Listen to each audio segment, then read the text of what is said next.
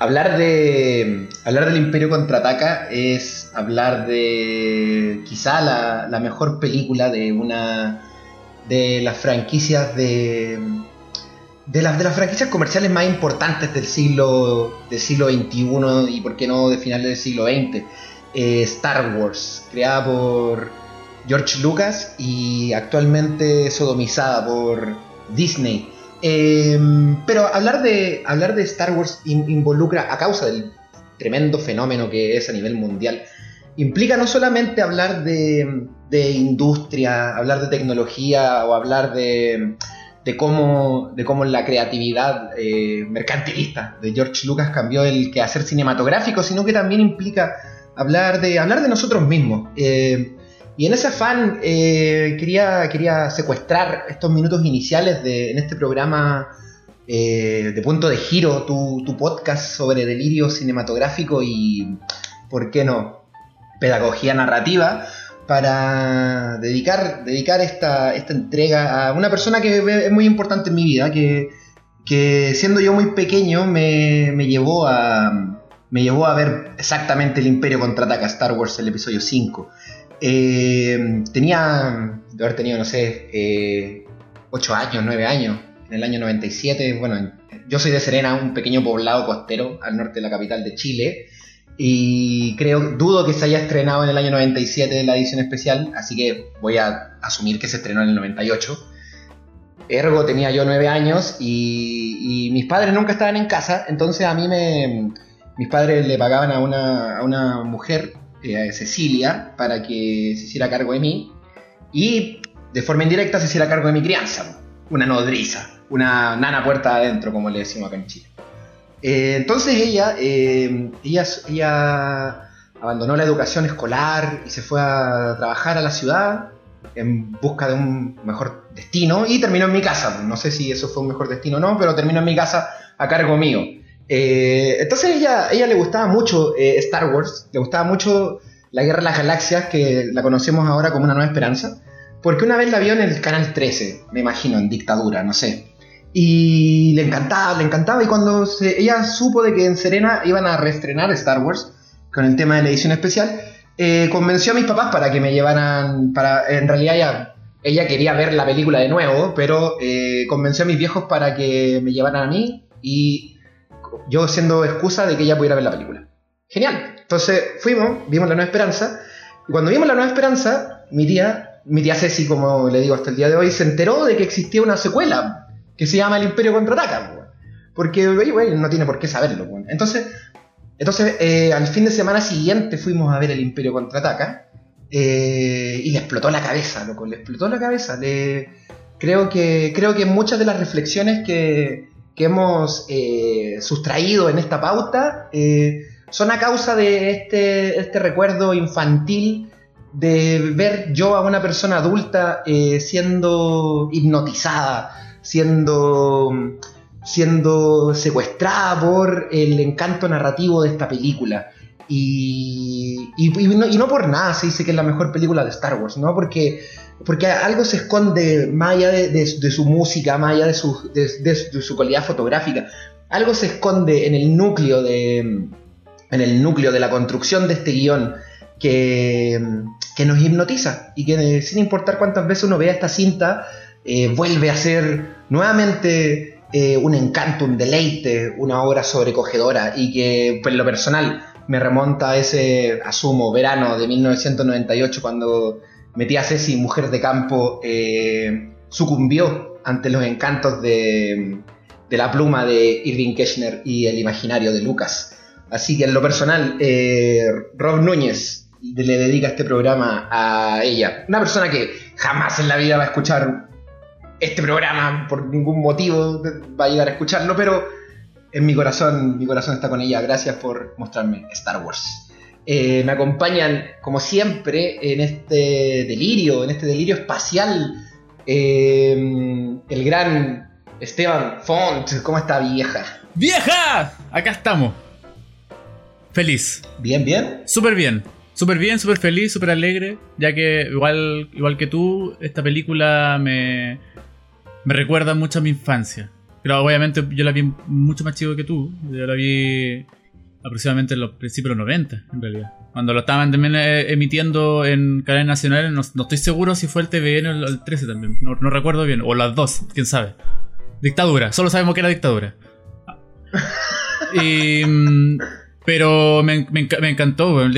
Yo tengo también uno, una nostalgia, un, recuerdo también muy cercano también a mi, a, a mi familia, a mis papás. Porque creo que la, misma relación entre Vader y Luke, como independiente de quién representa a quién, obviamente esta película habla mucho del amor. Entonces también esa me, me hacía aliarme mucho a, a mis padres, en ese recuerdo. Y de hecho me acuerdo que le, para el Día de la Madre le regalé así un dibujo a mi mamá, así como Darth Vader peleando con Luke. No tiene nada que ver. Pero igual mi mamá dijo así como, ¿qué carajo me, me, dio este cabro? Bueno, ¿qué dibujo es este? Bueno? Pero igual le encantó, así como que yo dije, bueno, eh, me gustó esta weá, pues mamá, disfrútalo. así que tengo, Oye, tengo amigo, mucho, la... mucha alianza familiar con, con, eso, con el amor familiar. Con, con el... Qué hermoso, man. Cuéntame. Oiga, y en la otra, en la otra esquina eh, de la cantina, ¿no? Nos, nos acompaña el infatigable, el, el, el, inagotable, el indomable, eh, don Gabriel Alarcón, 3D. Amigo, ¿cómo está? Hola, ¿cómo están chicos? Hoy día estoy sin ceseo porque ya me mejoré mi boca. Oye, tu ceseo causó sensación, weón. Wow. Así leí. Fue divertido mientras duró. Pero uno se siente bien sin la muela del juicio. Yo no tengo una historia tan tan recul con la historia con Star Wars. Mi papá me llevó a verla porque la estaban dando en el cine. Él la había visto en el cine, pero iba a los cines todos los fines de semana y ese fin de semana tocó Star Wars. Es como, igual me voló la cabeza y. Pero después se fueron a comer completo y fin. Así. Fue como igual que todos los domingos que íbamos a ver películas al cine. Pero la vi en el cine. Sí, la debemos haber visto en la Yo la vi en el cine. Me imagino que fue en la época donde se reestrenó. Claro. Claro. Eh, como que le vi más. ¿Qué, qué? Le vi como ¿Tenían, más. tenían cine, cine como de barrio allá en Talca, ¿no? No, había como cadena. No, teníamos un cine que era como un cine antiguo, que era como de la época de la colonia. Oh. O sea, viejo, así como se llamaba el Cine Plaza, y era como el lugar donde íbamos a ver películas. Qué bacán, como Cine Paraíso. Sí, como un estilo de ese cine así más o menos. Qué bonito. Qué bacán. Qué bacán. Igual, bueno, tú, tú conociste el cine de Serena, po, el centenario. ¿Eh? Ahí, ahí es donde, donde yo vi Star Wars. Claro, el, el, cuando la vi me acuerdo que era se veía mucho mejor de lo que, de lo que efectivamente es ahora. Parecía un cine pulento. Claro. Pero no lo es, no lo es. Un, un salón. Yo me acuerdo que yo después vi la Nueva Esperanza. Eh, después, en un momento conseguí el, el, la versión del DVD que salió en 2011. Y que tiene como los últimos arreglos. Pero dentro de la misma vienen escenas que. No sé, pues escenas que fueron arreglando durante el tiempo. Demuestra como los efectos. Y vi el vi el efecto de Java de Hat de eh, La Nueva Esperanza de, de la época de, del restreno po, y es muy malo po, el, muy el, Kuma igual. es muy Kuma po, y yo me acuerdo que cuando yo vi eso le dije ¡ay qué cool le quedó a los weones el capo genio po, y dije oye la wea la visión antes Oye, y hablando de, hablando de genios, eh, tenemos una visita, tenemos una visita en esta edición. Eh, desde los rincones más oscuros de la galaxia respondió el llamado de nuestro, nuestro querido mandaloriano del montaje y la animación, eh, amigo personal, amante y, por qué no, compañero de mil y un batallas. Querido Aníbal, ¿cómo estás? Uh-huh. Presentados. Buena, cabrón, ¿cómo están? Hola, hola un honor ser invitado a su podcast, Juan. Soy un. un. fans de su. de su programa, pues lo escucho habitualmente cuando, cuando estoy trabajando. Y puedo, poner algo que no sea esa mierda de programa que monto, eh, y feliz weón, de ser el cuarto tripulante en esta en este milenario, en esta nueva- Oh, Lo que nos convoca ahí eh, hablar de esta gran película. po. Yo creo que esa es la favorita. Entre, entre Citripio y Chubaca. Claro. Vaya a ser. Algo así. No, yo creo que me gusta usar capa, weón. Y traicionar a mis amigos. oh. Lando. Buenísimo. Oiga, eh, ¿cómo, cómo, llega, ¿cómo llega usted a Star Wars? O al Imperio, más que Star Wars, quizá. Puta, yo creo que es medio difuso igual hablar como de un, de un, de un momento específico. Star Wars es una weá muy importante en mi vida, weón. Eh, en general la ciencia ficción, weón, pero hay ciertas películas como que son fundamentales y entre esas, obviamente, Star Wars. Eh, yo tengo dos hermanos y tengo muchos primos y todos somos igual de ñoño, weón. Eh, y mm, tenemos. Recuerdo como las tertulias en la casa de mi abuelita, weón. eh, en la noche, así como día domingo, eh, cuando tiraban Star Wars por la tele. ¿cachai? Recuerdo como estos son como los primeros flashazos que se me vienen de, de Star Wars, pero yo creo que ya mi, mi canon personal empieza con. con. Con la amenaza fantasma, weón, con el tren de la amenaza fantasma. Aunque debe salir sarpullido varios cuando digo esta weá, pero. eh, puta, cuando se estrena esa película, para mí fue palpico, weón, así como. como toda la, la aventura que conllevó ir a verla al cine. Yo, yo vivo en, en la periferia de Santiago, así como en, en el bosque. Eh, y no había ningún cine cercano, pues, bueno, así como. De hecho, eh, es la primera película que fui a ver al cine y yo ya era grande, pues. Toda la- todo el, el- el bagaje como de, de películas que tenía lo había, habían sido todo en VHS, pues. Eh, y la primera vez que voy al cine es con la amenaza fantasma, entonces es una. Es una. Película que me marcó mucho, weón. Mucho, mucho, mucho. Eh, y, to- y toda la historia familiar que hay, pues también, pues, ¿cachai? Como todo este rollo como con las naves, con, con, con, los circuitos y toda esa weá que pasa en el Col Milenario y que está muy presente, me marca mucho como mi, mi, mi familia son todos mecánicos, ¿cachai? Entonces como que crecí en, entre medio de fierro y weá así, entonces... eh, no sé, bueno, es una weá muy, muy íntima, una relación muy íntima que tengo con Star Wars. El halcón milenario es un poco, es un poco familiar pues, para ti, como una casa. Sí, pues, sí, pues. De hecho, creo que lo- la, la gran mayoría de los juegos, por ejemplo, con mi hermano era así como recrear el espacio de- del halcón milenario, po, así como viajando por la qué galaxia, viviendo aventuras y weas así. Po. Eh, de hecho, como que eh, teníamos una, una un camarote y dormíamos los dos juntos, pues, weón, y como que poníamos la frazada encima y nos pasábamos el rollo de que íbamos viajando por íbamos en el halcón milenario. weón. Igual le agregamos, weá, pues no sé, un refrigerador o weá así como bien incel. pero, pero, claro, weón, se mantenía ese espíritu criado de, de- de- de la relación que teníamos con, con Star Wars. Qué bacán. Puta que bacán. Oigan, eh, bueno, a- de una u otra forma a, todos nos termina uniendo la fuerza y antes de, antes de pasar a... Antes de, comenzar formalmente con nuestro programa, tenemos que hacer hoy la, la, la obligada detención para saludar a quienes se detuvieron a saludarnos en el capítulo anterior. Y bueno, como siempre, eh, nuestro DJ eh, estará regalando joyas musicales para todos los que nos regalen sus joyas textuales. Eh, Rodrigo Humada, un hombre escueto, nos saluda, nos dice estimados. Saludos Rodrigo, te estimamos también.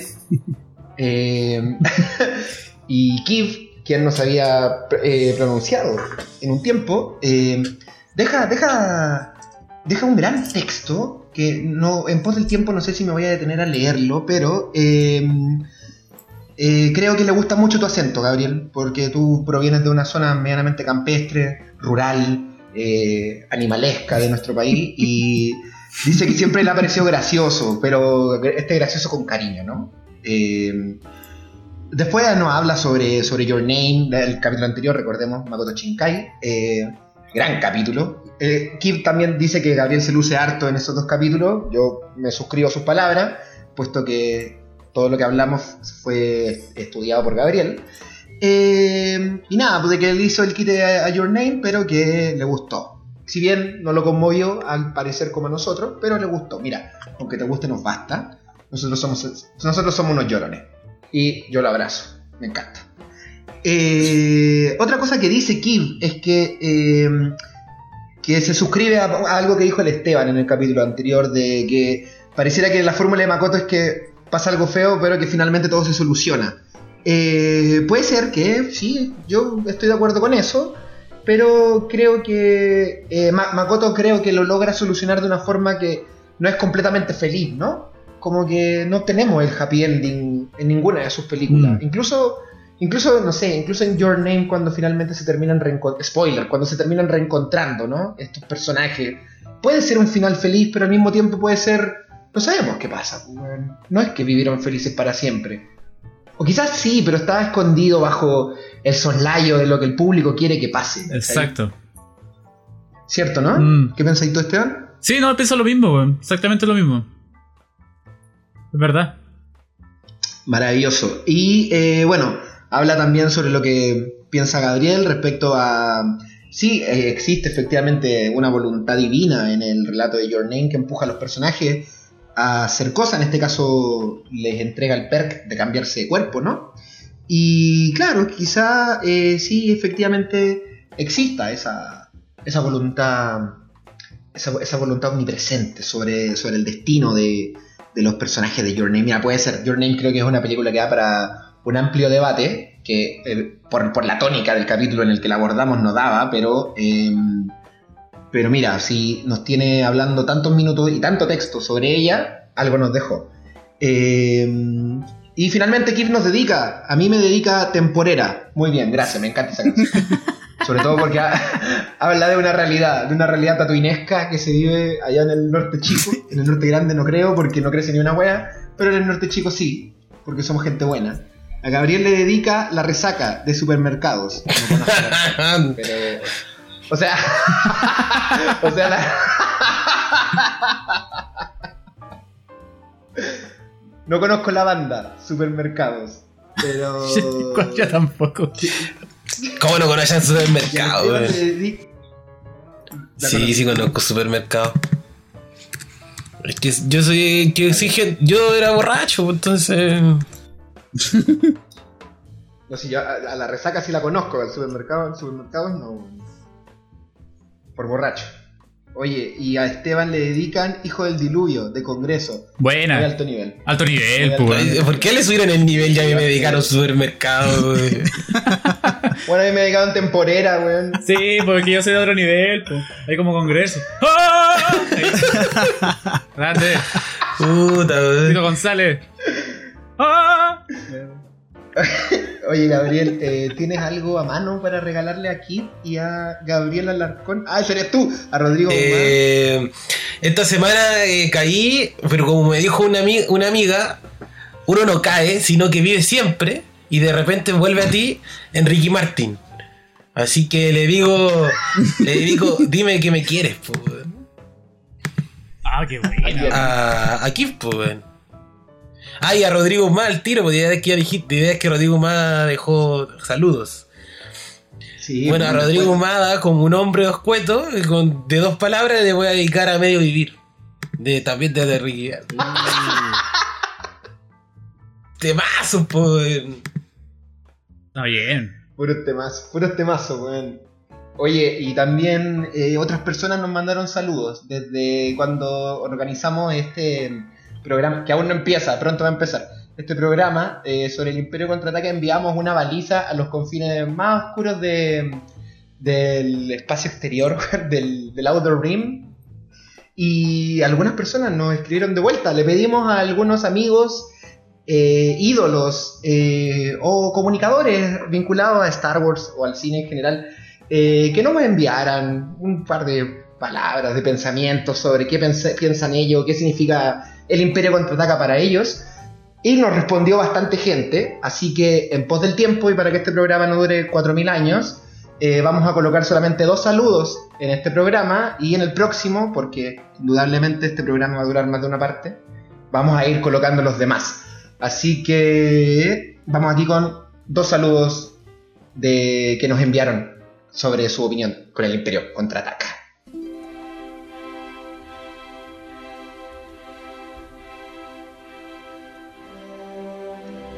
Bueno, eh, hola gente del podcast Punto de Giro. Eh, les habla el profesor Robin, como me conocen acá, eh, desde Argentina, para hablarles un poquito sobre el Imperio contraataca. el Imperio es, tal vez con justa razón, la mejor de todas las películas de la trilogía original y puedo aventurar que también de toda la saga.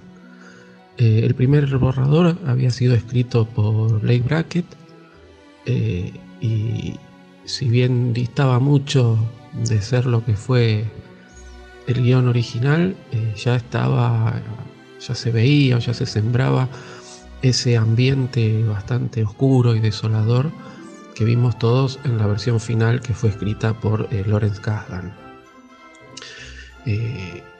El Imperio tiene un guion mucho más sólido ¿eh? y mucho mejor estructurado que las otras dos películas de la trilogía. Eh, podemos ver que los personajes entran en una espiral de oscuridad. ¿no? A lo largo de toda la película vamos a ver que son separados, son heridos, son traicionados, eh, desmembrados. en ningún momento llegan a completar los objetivos que se habían planteado a lo largo de la trama. Eh, pero bueno, no obstante, eh, al final eh, nos deja una luz, un rayo de esperanza, como diciéndonos que todavía hay tiempo para solucionar las cosas. bueno, ¿cómo fue mi experiencia con el Imperio Contraataca? Me acuerdo, me acuerdo que fui con un amigo, eh, tenía un amigo, tenía más o menos yo entre 10 y 11 años, eh, y fuimos con, un amigo con el que jugaba todos los días, eh, vivía al lado de mi casa, al cine, al viejo cine parque, que era el cine de barrio, que estaba a unas 7, 8 cuadras de casa, nos dejaban ir solos. Este, y salimos choqueados, me acuerdo así, salimos choqueados del cine porque definitivamente no, no era la película que habíamos pensado, no era la película que teníamos adentro de la cabeza.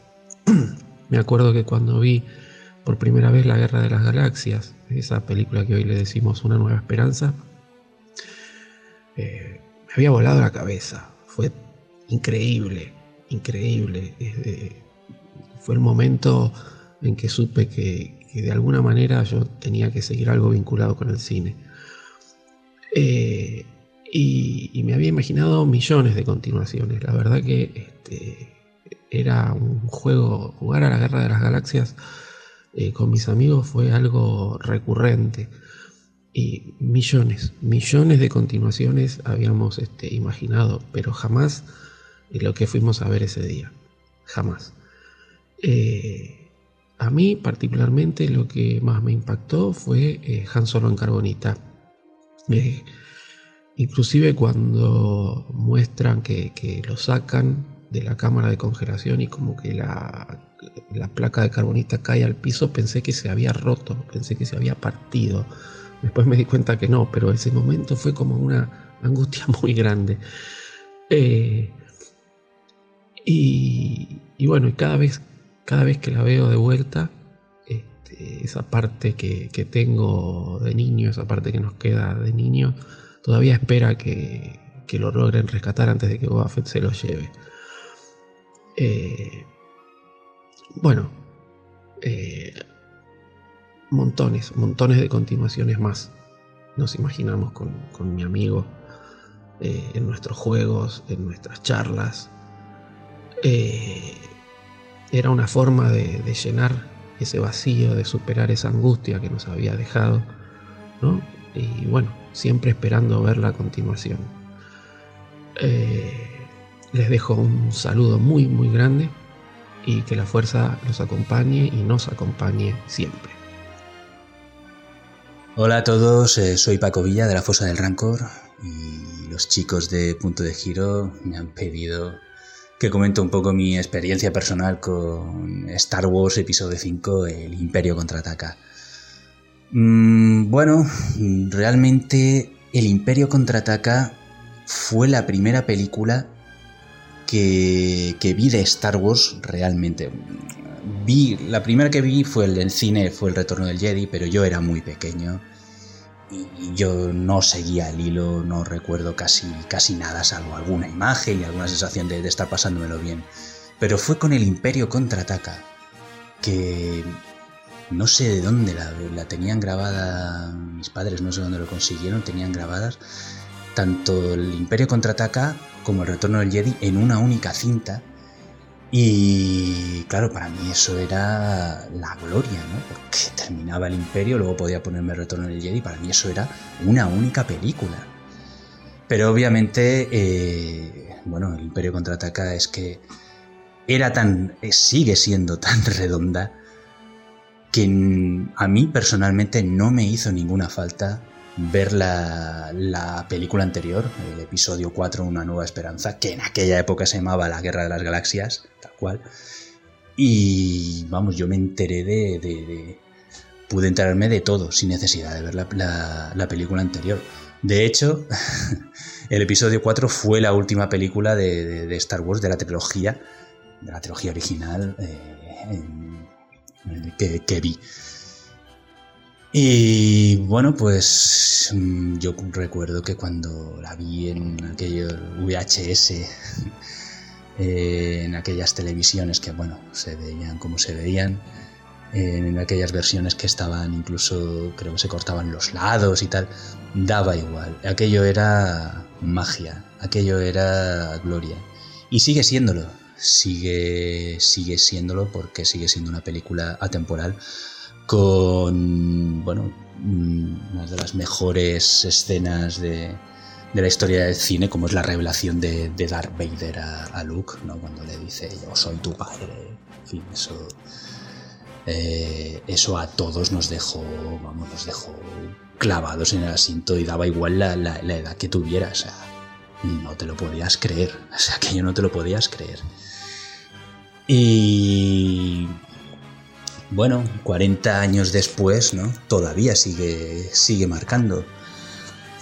Entonces está considerada la mejor película de la saga. Yo creo que también lo es, mm, a pesar de que no es mi favorita. Mi favorita es y siempre será El Retorno del Jedi, pero bueno, estos son ya cosas personales. Yo reconozco que eh, objetivamente la mejor película por cómo está hecha, eh, mm, por cómo está eh, tratado los personajes, la historia, todo, todo el enfoque.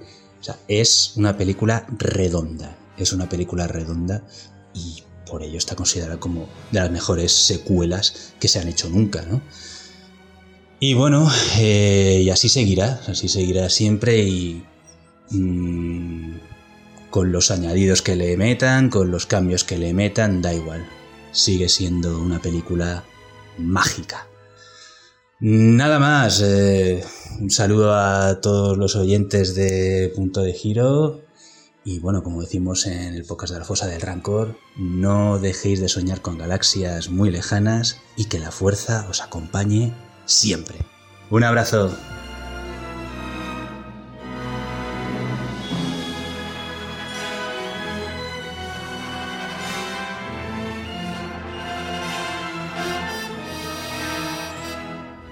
Bueno, y esas eran las palabras de, debo decir, dos personas a las cuales yo, yo personalmente admiro mucho. A, a, Roberto de Star Wars con Amigos, un podcast argentino, el, profesor Roy que le dicen, que se le dice. Eh, tremendo podcast, Star Wars con Amigos. Programón, weón. Y el maestro Paco Villa de La Fosa del Rancor, probablemente el podcast más importante de habla hispano, hispanoparlante, weón. Que, weón, no, no, no se imaginan lo emocionado que estaba cuando nos enviaron los audios. muy, gente muy buena onda eh, y muchas gracias por compartirnos sus palabras y sus experiencias. Gracias Paco Villa, gracias profesor Roby, eh, los admiro y esperamos estar a la altura. Muchachos, Oye, alto, alto saludo, weón. sí, ¿no? Alto nivel, pues. Sí, ¿no? Sí, o si no, ¿para qué? weón? Sí, Sí. Oigan, entonces eh, vamos a empezar. El objetivo de este programa no es eh, solamente hablar sobre Star Wars, porque como es la tónica en punto de giro, ¿no? Queremos eh, entregarles herramientas a los oyentes para que puedan apreciar desde con herramientas más académicas quizás el relato cinematográfico, el relato audiovisual y por qué no también entregarle herramientas que sirvan para construir ¿por qué no una historia propia, un guioncito, un cuento? Finalmente, finalmente eh, apreciando las grandes obras del mundo, eh, podemos sustraer lo esencial y aplicarlo en nuestros propios trabajos. O tener información y hacernos los interesantes en una, en una tertulia. Eh, Ojalá sirva para eso. Dicho eso, ojalá, weón, ojalá, weón. Si una, una vez alguien me dijo en Valparaíso, weón, íbamos caminando con Miguelo, weón, íbamos en un grupo, en un piño de gente, íbamos a la trova, no sé. Y una persona nos dijo, ¿ustedes que estudian? No, este, estudio, sí, estudiamos cine. Oye, qué interesante, ¿eh? Ustedes deben conquistar muchas mujeres. Y yo, sí, po. Es verdad. Muchas, mu- muchas mujeres. En todo caso, yo esa vez cuando salí con Miguelo a carretear, Miguelo, weón, un, un as del- de la conquista, weón. A lo mejor eso decía el Miguelo, pues, que estudiaba cine y ahí lo era. Yo sí. Bueno, si usted es uno de ellos, eh, siéntase habilitado para utilizar estas herramientas para continuar esa conversación de cuando digan, "¿Qué? no, yo algo de cine sé, ahí le vamos a entregar un par de herramientas para ver si logra conquistar algo, por último, conquistar su propia dignidad. Eh, en pos de eso, en pos de eso hemos desglosado, eh, hemos desglosado el guion del Imperio contraataca, eh, utilizando eh, las herramientas de eh, ¿Cómo se llama este señor? Ah, de Marshall Dodson en su libro eh, The Story Structure Secrets, Action and Goals, que es un...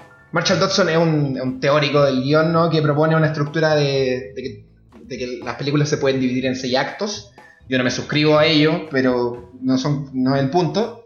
Eh, entonces vamos a utilizar muchos de los conceptos que él, que él recoge para analizar el Imperio Contraataca y al mismo tiempo también los vamos a, um, combinar con los elementos que eh, respecto a la formulación de actos, secuencia y la progresión narrativa de personajes que desglosa Robert McKee en su libro El guion.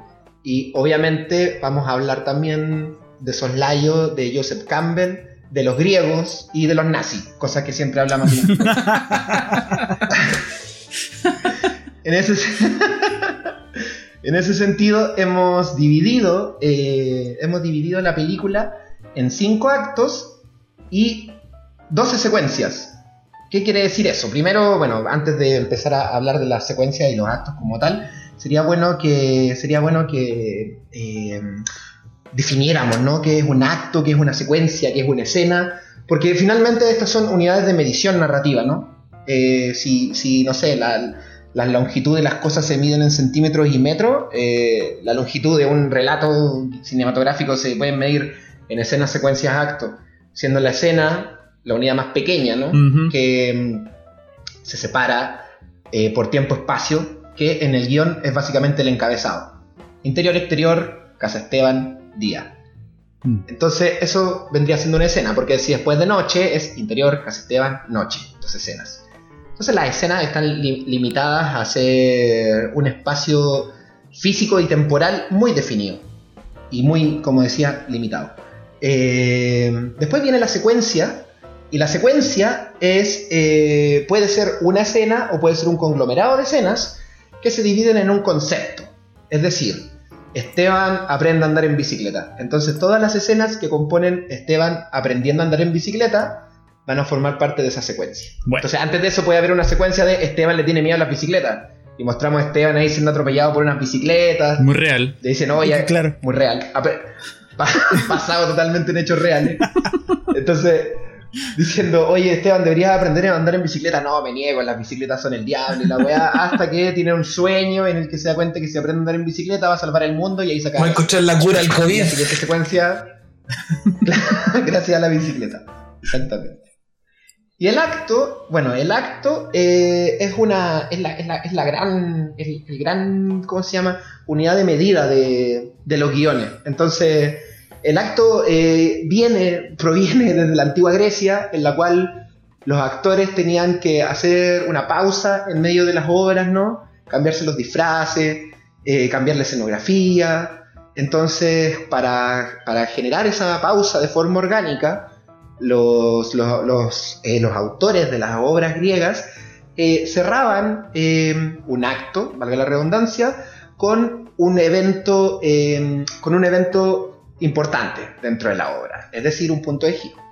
Entonces, así la gente, eh, al verse obligada a esperar a que los hueones se cambiaran de ropa, quedaban intrigados con la película, la historia de la obra de teatro y se quedaban sentados ahí en el ágora esperando a que los locos se pusieran sus vestidos y salieran a continuar la historia.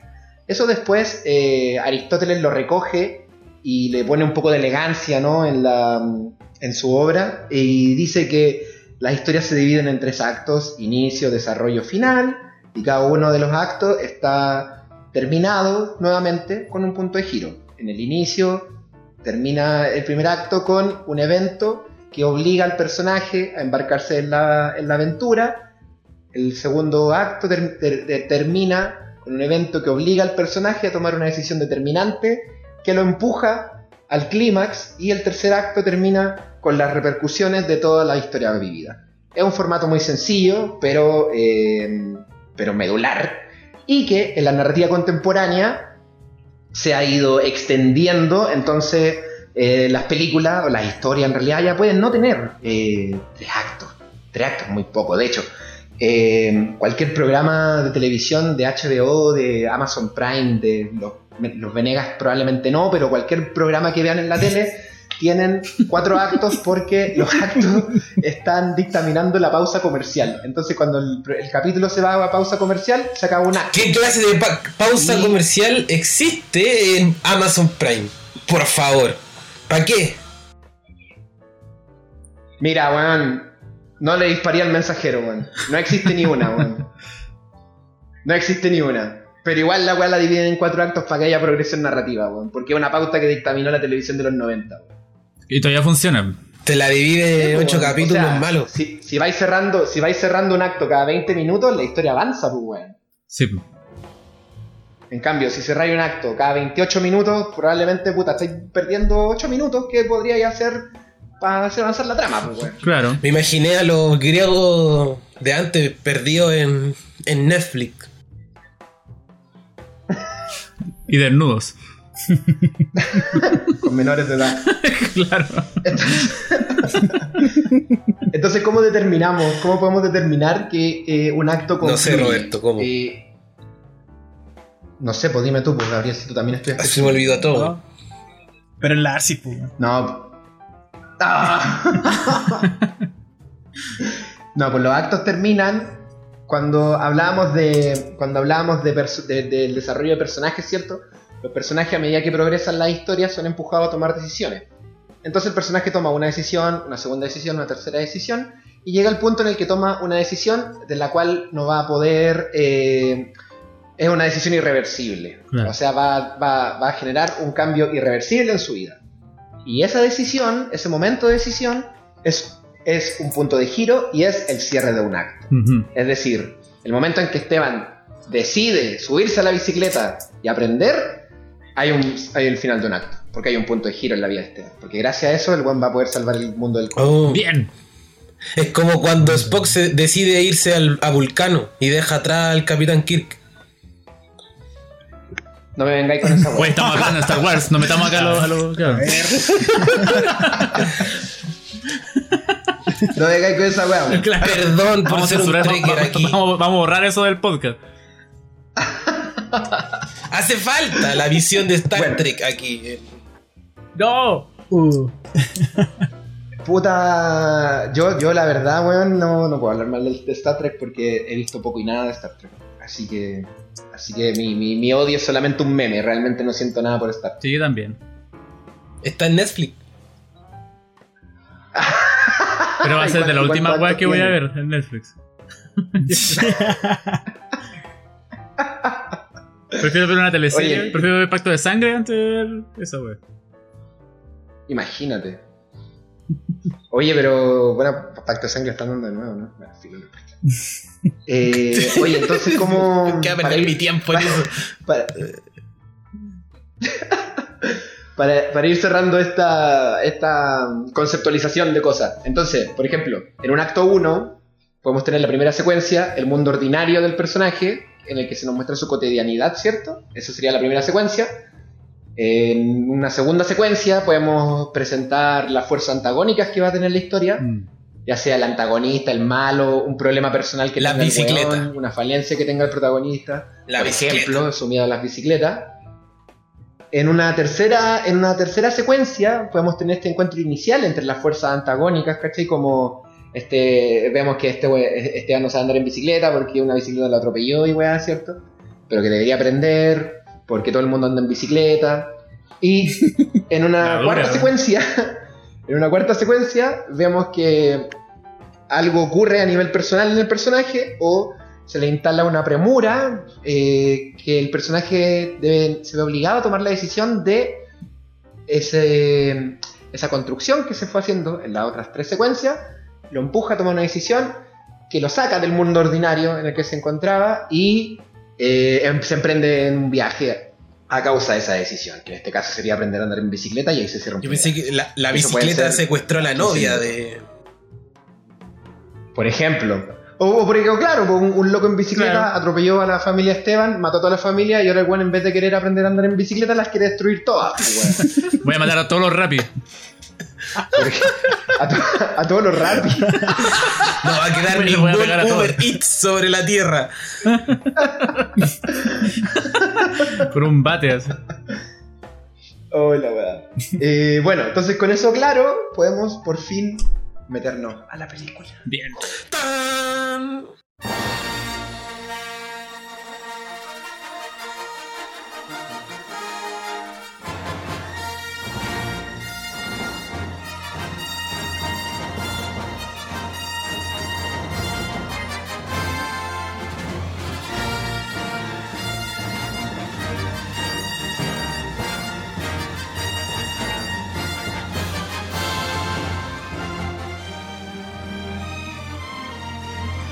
La-. Bueno, eh, Perdón. Me emociono. en la, na- en la- en la narrativa, en la narrativa eh, convencional, ¿no? En el primer acto, eh, como decíamos en, en el, en el ejemplo de Esteban contra las bicicletas, se tiene que instalar primero el mundo ordinario del perso- de los personajes, ¿no? Eh, pero es, es- es necesario que este mundo ordinario esté situado como en una, valga la redundancia, situación imperfecta. Es decir, es un mundo que está bien, pero el cual presenta ciertas falencias y a causa de esas falencias es que hay una historia. Mm. Otro elemento importante que se tiene que insta- instalar en este primer acto es una fuerza de oposición. Y esta fuerza de oposición es eh, las fuerzas antagónicas, ¿cierto?, que rivalizan contra nuestros protagonistas. Eh, también tenemos que presentar un objetivo inicial, que es la primera motivación que tienen nuestros protagonistas dentro de la historia, que no tiene necesariamente que ser la motivación que tengan durante todo el guion, ¿cachai? Pero Claro. Es una primera motivación y que probablemente se va a ver abortada a causa de este viaje. Eh, también instalamos el desequilibrio en la rutina a causa de las fuerzas de oposición. Esta situación imperfecta se desequilibra. Esto enfrenta a los personajes a un dilema y los, a- y los obliga a, for- a asumir un nuevo rol. Eso es lo que tenemos que ver en esta primera secuencia. O sea, mentira, en este primer acto Claro. en este acto 1 que hemos llamado El Imperio Desatado, conchetumare. Hacer- la película se llama El Imperio Contraataca. ¿Tú le pusiste el Imperio Desatado o es una convención mundial? Yo, ¿Ah? yo, yo le puse así, ¿algún problema? Es que sé que este mi amigo George eh, me está diciendo que eso no, no se llama así. Perdón, perdón. sol- Pero dile que, dile que el Ah, juguete ya no es de él, pues, weón. Sí, Sí, perdón. pues. Catherine Kennedy está reclamando ahora. Mi amiga Katy. La Katy está llamando. Eco. bueno, entonces la primera secuencia que tenemos dentro de este primer acto es eh, la presentación de esta situación imperfecta, que es el mundo helado de Hot. Eh, Ok. Entonces, con el texto inicial, con el crawling text, queda como en claro de que la rebelión, a pesar de haber destruido la estrella de la muerte, eh, no ganó nada y que el imperio los acosa y los ha obligado a salir de todas sus bases y que los está buscando, ¿cierto? Claro. Lo- de- nos pusimos más brígidos. Exactamente. po. Entonces, eh, eh, entonces ya en el texto, eh, Lucas como que no, bueno, eh, no- nos instala la, la situación imperfecta, que es que los, los rebeldes están escapando del imperio. Entonces, eh, la película arranca, ¿cierto? Eh, con la, nos presentan también la fuerza de oposición, que viene siendo el imperio, porque la película arranca con el imperio despachando un montón de sondas droides por los mundos del planeta, de del, del Outer Rim, Así es. buscando a lo- a los rebeldes. Claro. Entonces ahí tenemos ya también instalado, es un poco obvio, pero tenemos instalada las fuerzas de oposición, que en este caso son los imperiales. Y eh, vemos que cae uno en la nieve, cae uno en Noruega, sale el maravilloso, es uno de mis reyes favoritos, weón. El maravilloso. ¿Puedo, Pro- Pro- puedo imitar su. Pro, pro, pro- Kiki. Milloneta. Así hace, ¿no es cierto? Así es el ruido, ¿no? Kiki Milloneta. ¿Qué dice? ¿Qué micro es ¿Qué micro esta? es esta? No, siempre. sie- Yo siempre jodía con eso, perdón. Ni ni esta. ¿Viste que hace como un ruido así? Y yo escuchaba qué micro es esta, güey. No sé por qué, güey.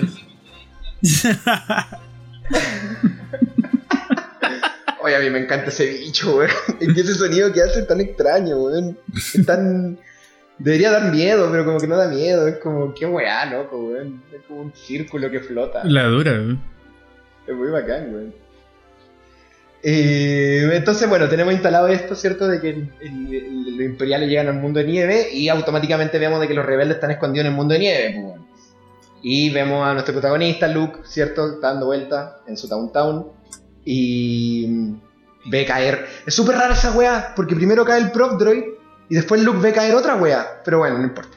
Espera, que, quería, que que- quería eh, comentar algo, algo sobre eso, que ya que lo interesante de, de- de- del Imperio Contraataca que inmediatamente di- esto es como un efecto casi de Hitchcock, porque al final cuando ah, y lo- uno- nosotros como público sabemos que el Imperio lo está buscando, pero ellos no saben, pues, no saben que inmediatamente se insertaron ya en el, en el planeta. ¿cachai? Entonces ya como público, al, al primer segundo de que parte la película, tú sabés que ya el Imperio lo está buscando y cosa que ya, por ejemplo, ni Luke ni, ni tampoco la muchachada sabe, pues. Entonces ya, ya te engancha inmediatamente el que se, que se viene el conflicto. Y eso es lo bacán de, de- creo que es lo, eh, lo más bacán de esta película, que inmediatamente entramos a la, a la, a la- a la fuerza opositoria, pues. A diferencia de, de otras, de otras películas, ¿cachai? Pero este ya en el primer segundo sabemos que se viene un conflicto bien fuerte, ¿cachai? O sea, yo, yo no creo Claro que. la, la situación imperfecta. Dale, dale, dale, dale. Yo no creo que el imperio, o sea, que, que los rebeldes no supieran que lo estaban buscando.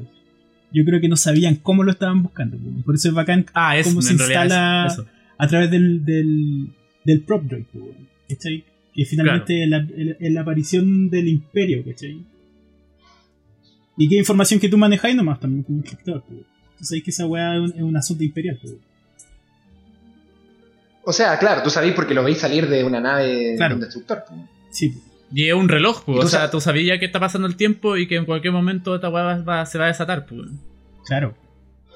Exactamente. Entonces la, la situación imperfecta de los imperiales, de los rebeldes, es tan precaria que desde el tercer fotograma ya, ya se ya tambalea. pues. Claro.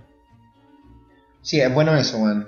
Es bueno eso. Bueno, eh, aquí vemos a Luke, ¿cierto? Que ve que cae este me- meteorito y que lo va a ir a investigar, pero eh, antes de investigarlo lo ataca el Wampa, que es este el Yeti de Hot, y se lo echa. Es súper extraño, súper extraño lo del Wampa, weón, porque a lo largo de a lo largo del guion eh, vamos a ver que eh, toda esta secuencia con el Wampa, todo, todo esto que va a ocurrir en esta secuencia 1, eh, es súper importante a, a nivel semiótico, a nivel narrativo, pero es un accidente, pues, weón. Está Sí, po, puesto- sí, po. eso no estaba, no es originalmente la idea que tenían en la cabeza, pues, la idea era que llegara el imperio de una, pues, weón. Porque, no sé si los oyentes no saben, eh, antes, del- antes de que se rodara el Imperio Contraataca, eh, Mark Hamill, que es Luke Skywalker, tuvo un accidente automovilístico Claro. y se hirió la cara severamente, entonces tuvieron que inventar una, una, una excusa para que el loco saliera con la cara herida en la película. Claro. Claro. La- Entonces le inventaron todo este show con el Yeti. Ujú. Que les queda re bien, po. ¿Qué, qué iba a decir, Daniel? No, no, que, que de hecho creo que Mark Hamill se accidentó grabando otra película. Imagínate, Chucha. Creo. puta el weón. bueno, la, la cosa que eh, eh, ya en esta secuencia, ¿cierto? Como, eh, o sea, ya en esta escena, eh, Luke eh, se comunica por el rastreador, antes que lo ataque el Wampa, se comunica por, un- por su inter- intercomunicador, su walkie-talkie, dice que no hay señales de vida y la weá, entonces asumimos de que la ronda está lista y que los locos están a la ciega de que efectivamente lleguen, a, lleguen imperiales y tengan que arrancarse de nuevo. Pero aquí eh, lo interesante de, de- de esta pequeña escenita con el Wampa es que se instala de que la, eh, lo que pone en peligro la, la- situación precaria de los rebeldes no es solamente el imperio, sino también el mismo planeta, ¿cachai? Como la hostilidad que tiene el mismo planeta, pues. Porque, puta, Luke se lo va a comer un... un- un- no, no sé si decirlo un indígena, pero un, una, una especie endémica, pues, weón. Claro. ¿Cachai? Como que el imperio no, no es el único peligro que existe, pues, weón. Sí, Eh, sabéis que a mí también me pasa algo con eso, weón. Que, que, mm, siento que también la necesidad que tuvo el- eh, en el fondo que tuvieron los rebeldes de establecer su base en, una, en un lugar tan hostil, también habla de la desesperación, pues, weón. De los buenos arrancando, Mm. del temor que tienen del, del imperio para establecerse en ese planeta que es súper hostil. O sea, pese a que es un planeta súper hostil, pues, ¿cachai? Claro. Claro, claro, exactamente, bueno.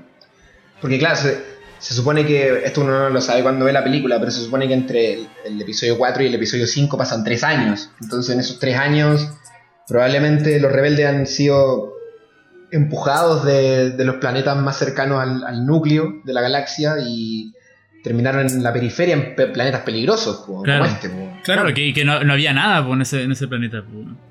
Exactamente. po.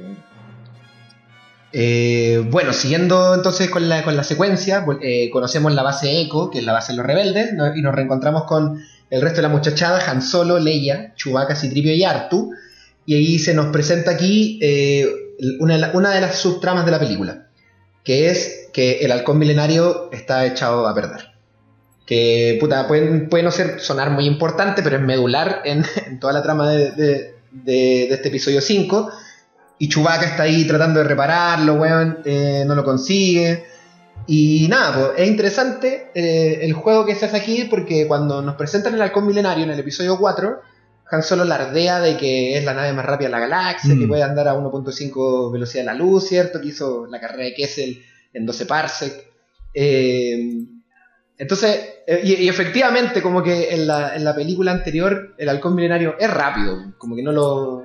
No le, no lo- los TIE Fighters no lo, no lo atrapan. Es, es rápido, es una nave rápida.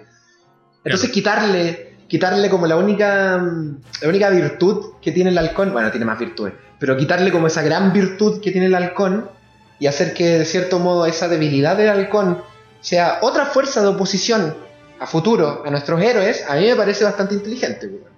Totalmente, pues. Sí. Completamente, sí. pues. ¿Cachai? Porque el halcón igual es un personaje dentro de todo. pues. Entonces, como que una falla de uno de los personajes finalmente termina siendo un elemento antagónico de- dentro de la trama. pues. Sí, pues y aparte que, que inmediatamente como, como hablábamos de que ya estás como a contrarreloj, porque ya sabes que, que, mm, que el imperio está súper asomado de- dentro de ese planeta, y, se- y ya sabes que el, que el halcón milenario está como con algunas fallas, ¿cachai? También te genera tensión inmediatamente sin siquiera como em- irse a lo medular de, lo- de lo... De lo, lo- lo conflictivo dentro de los mismos personajes o los diálogos de- entre ellos, pero ya solamente con visiones, con la, con la imagen, ya te empieza a generar tensión, pues. El imperio está asomado, el halcón milenario no está funcionando bien, se está arreglando. Fin. Tenemos eso, es- esas dos, esos dos mensajes que nos está generando un poco más de tensión solamente con esas Sí. dos imágenes, ¿cachai? Escalera de tensión, o sea, todo, todo suma tensión, pues, como el Claro. planeta, la urgencia de que, de que están asediados por el imperio, ¿cachai? El halcón milenario que está que está malo, ¿cachai? weón? Todo El planeta tenso, hostil, todo, todo tenso, Claro. pues. Sí, es genial eso, sobre todo porque, bueno, y es, es algo que se va a repetir eh, en toda la película que Kasdan eh, opta por castigar a nuestros personajes a causa de sus decisiones. Pues entonces, Mm. el hecho de que el halcón milenario esté malo, eh, después obliga a Han Solo a tomar una decisión por la cual va a ser castigado y castigado y castigado y castigado. Y bueno, así con todas las tramas, en realidad, todos los personajes van a ser castigados a causa de sus decisiones, ¿cachai? En, en- cu- cuando, bueno, cuando estuve en Cuba, eh, nuestro profe guion nos decía oye, que, que uno obviamente no quiere ver que los personajes la pasen mal porque uno no quiere pasarla mal. Claro. Y uno cuando escribe, eh, al, al igual que uno cuando ve, uno quiere eh, tener como absolución, ¿cachai? A, raíz- a través de los personajes, pueden escapar del dolor de la vida o solucionar los problemas de la vida a través de los personajes, bueno. El dolor de la mortalidad, ¿cachai? A través de estos personajes inmortales. Pero que tampoco es entretenido, bueno, ver que a alguien le sale todo bien porque, pucha, yo quiero solucionar mis problemas como creador, pues, bueno. Claro. Entonces que gran parte, las historias valientes, ¿cachai? Son las historias que los personajes, eh, más allá de subvertir expectativas, sino que los personajes le dan los castigos que la vida misma te da, ¿cachai? Entonces en ese sentido creo que Kasdan como que toma decisiones muy valientes. Lucas, me imagino que en algún, en algún porcentaje también. De permanentemente estar castigando a nuestros personajes, ¿cachai? Porque en la película anterior no los castiga tanto. Bueno, a, a- a la princesa Leia le destruyen el planeta, que no es menor. Y a Luke le matan... Una, una wea a piola. Luke, a Luke le matan el... a los Y le- maestros. y le queman a los Pero no todos. tan. tan. Le queman tío a los tíos, po, weón, loco, yo- ¿No te parece suficiente castigo, No, no los castigan tanto. Sí, no, no, sí, Luke. Luke, Luke está todo. está- no, si con Luke no tengo nada que decir, weón. Pero So- Han Solo, ¿cachai? La princesa Leia, a eso me refiero, weón. ¿Cachai? Como que en, en ese sentido la nueva esperanza se centra solamente en Luke, pues. Aquí tenemos como una, un entramado más coral, pues. Claro. Sí, Claro. ¿Cachai? Sí, pues Luke le queman los tíos. Igual pensándolo bien, qué peor castigo que te destruyan. ¿Cómo pasó la censura, loco? Hay, hay, hay unos- Qué peor castigo que te destruyan en pl- el planeta entero, weón. Es como. es como, weón, le, le voy a pegar a tu mamá. Ah, no, mejor te destruyo el planeta, chao. Ni siquiera en la casa, así como el planeta. Qué grande, weón. bueno, eh, volviendo aquí, eh, saltamos dentro ya de la base Echo y nos reencontramos con Leia y los problemas militares que sufre a causa de esta rebelión que está en el exilio, ¿no? Y retomamos, retomamos una mini trama de la, de la pelea anterior, que es que Han Solo aparentemente sigue con deudas con Jabba de Hutt y que va a ir a. se va a ir de la rebelión para ir a pagarle a Jabba de Hutt. Porque parece, bueno, dice que hay un, un, un cazarrecompensa North Mantel lo hizo cambiar de decisión, entonces asumimos de que a Han Solo ya le pusieron un precio a, a su cabeza. Claro. ¿Cierto? Y acá eh, se nos instala, si bien ya teníamos la, situa- la- la situación imperfecta dentro de la gran trama, que es la, la rebelión está siendo asediada por los imperiales, tenemos la situación imperfecta de Han Solo, de su, de su subtrama, que es que debe irse para pagarle a Jabba de Hutt, pero Leia quiere que se quede porque ella dice es un gran líder y es un, y es un asset muy valioso para la rebelión, ¿no? Le gusta, Eh, le gusta, weón. Bueno, Si le gusta, weón. Bueno, entendemos de que, de, que, de que Luke Skywalker, al igual que en la película anterior, es el personaje principal, aunque se hable de un trío de protagonistas. Entonces, al ser Luke el personaje principal, el conflicto principal de la película recae sobre él y lo que pasa con Han y Leia es una subtrama Claro. que empieza a instalarse aquí. Entonces, eh, la, la subtrama de estos personajes eh, Finalmente, eh, como lo hablábamos en la, con- como lo hablábamos en, la- en el capítulo anterior de Punto de Giro, cuando mencionábamos la, el banquete de Platón, ¿cierto? Y la historia de, lo- de, de los andrógenos, ¿cierto? Estos seres mitológicos prehumanos que tenían cuatro brazos, cuatro piernas, una cabeza con dos caras y ambos sexos, o, el mismo sexo dos veces en sus cuerpos, y que treparon al Monte Olimpo para conquistar el Monte Olimpo y que Zeus eh, enojado porque le querían hacer un golpe de estado, les tiró un rayo y los partió por la mitad, creándose así los humanos y condenándolos a vagar toda la eternidad por la tierra, buscando esa otra mitad que es como esta explicación horrible, platónica, de por qué la gente se enamora, eh, tenemos, tenemos aquí entonces también, nuevamente, este relato platónico de estas dos mitades que se tienen que encontrar. Y en ese sentido nos encontramos con dos personajes que, porque quizá en la, en la película anterior no se nota tanto, pero que en esta se, se instala con fuerza, que Leia y Han Solo son, son, la, son, son la misma moneda, ¿no? No son muy diferentes. Son tosudos, son orgullosos, son solo piensan en su trabajo, que en este caso de la princesa Leia es la rebelión y en el caso de Han Solo es el mismo. Entonces, eh, evidentemente ninguno de los dos personajes va a ceder en nada. Leia no va a confesar en una primera instancia cuando Han Solo le dice que, ah, no queréis que me, que me vaya porque te gusto, no, no quiero que te vaya porque eres un militar muy eficiente. Entonces vamos a tener este tira y afloja a lo largo de toda la subtrama y que aquí se instala de inmediato. ¿Qué, qué piensan, muchachos, hasta ahora? Que Han Solo tiene razón, pues. Yo creo que igual se instalan las dos cosas súper bien, sí, weón. Yo, yo siento que. mm, Que. si- así. Obviamente ahí existe- la tensión entre Han, Han y Leia es obvia. Pero también se presenta súper bien esto de que. Ef- efectivamente Han Solo sí es importante para la rebelión, ¿cachai? Loco, sí. eh, tampoco está diciendo algo, eh, entregando información que sea falsa, ¿cachai? Entonces igual eso potencia también el, el esta como este enfrentamiento de, de cosas de, el conflicto interno que tiene Leia po, entre ser eh, la general ¿cachai? correcta y toda la weá y lo que siente, lo que siente desatar el amor que siente por por Han ¿cachai? Claro, que Eh, es un poco este como, desper- este como despertar sexual. O sea, sexual, sexual entendiéndolo de que es una persona que se encuentra con, su, con sus emociones, con su con su parte animal, pues, con, su, con, con su sexualidad, pues, Claro. con su yo mujer o, yo- o su yo hombre, ¿cachai? Y dejar de ser esa roca, ese pilar fundamental militar, eh, político de la rebelión. Pues. Sí, pues, Claro. y, siento que en ah, en- eso se manifiesta en acciones, ¿cachai? Como que no veí a Leia puro discurso como. como. no sé, pues. Eh, la veía haciendo. la veía en, en- cumpliendo funciones militares, pues, weón, ¿cachai? Delante de un panel, ¿cachai? Dirigiendo, ¿cachai? Eh, más adelante también se ve como dándole órdenes a un. a, a, a- a los, a los soldados, A los pilotos. Eh, Claro. y, y por su parte también a Han Solo. Han Solo, antes de que... Bueno, me estoy adelantando. a lo Mejor llegue- lleguemos a eso. Pero siento que se presentan bien las dos cosas, weón.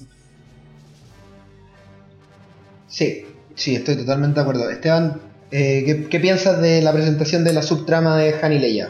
Puta, me- a mí me, me- me gusta mucho porque inmediatamente te. Él, él, eh, gesta el, el desarrollo de personaje de, de ellos dos, pues, lo, lo aclara inmediatamente. pues. Es una, una tensión que va a estar durante toda la película.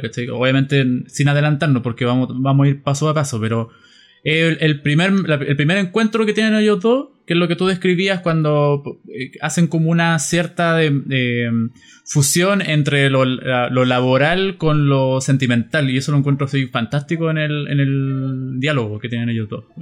Que ahí eso, eso te, que te, te describe el primer momento de ese, de ese encuentro, te describe principalmente lo que va a suceder más adelante, pues, que es un, es un choque de lo laboral y lo sentimental, pues, completamente, todo el rato. ¿cachai? Y, y claro, como ustedes dicen, pues, eh, Leia es, un- es un- el cargo más alto que, que está dentro de la rebelión, pues, ella eh, completamente es su, es su, su trabajo liderar el- el- el- la rebelión en sí y llegar a, un, a un punto fijo en contra del imperio, pues, entonces abrirse eh, emocionalmente para ella es como algo que, que no está permitido. Para ella misma. Ella, ella misma se, es- es- no está permitido abrirse, ¿cachai? Y, mm, Claro, porque ella no es ella, ella es la rebelión, pues. ella es la rebelión, ella es, es- es la, es la líder, pues, entonces no, no puede no, no, no puede a- demostrar su fragilidad, pues, weón, ¿cachai? como siendo un, un rol en sí tan con tanta altura, ¿cachai?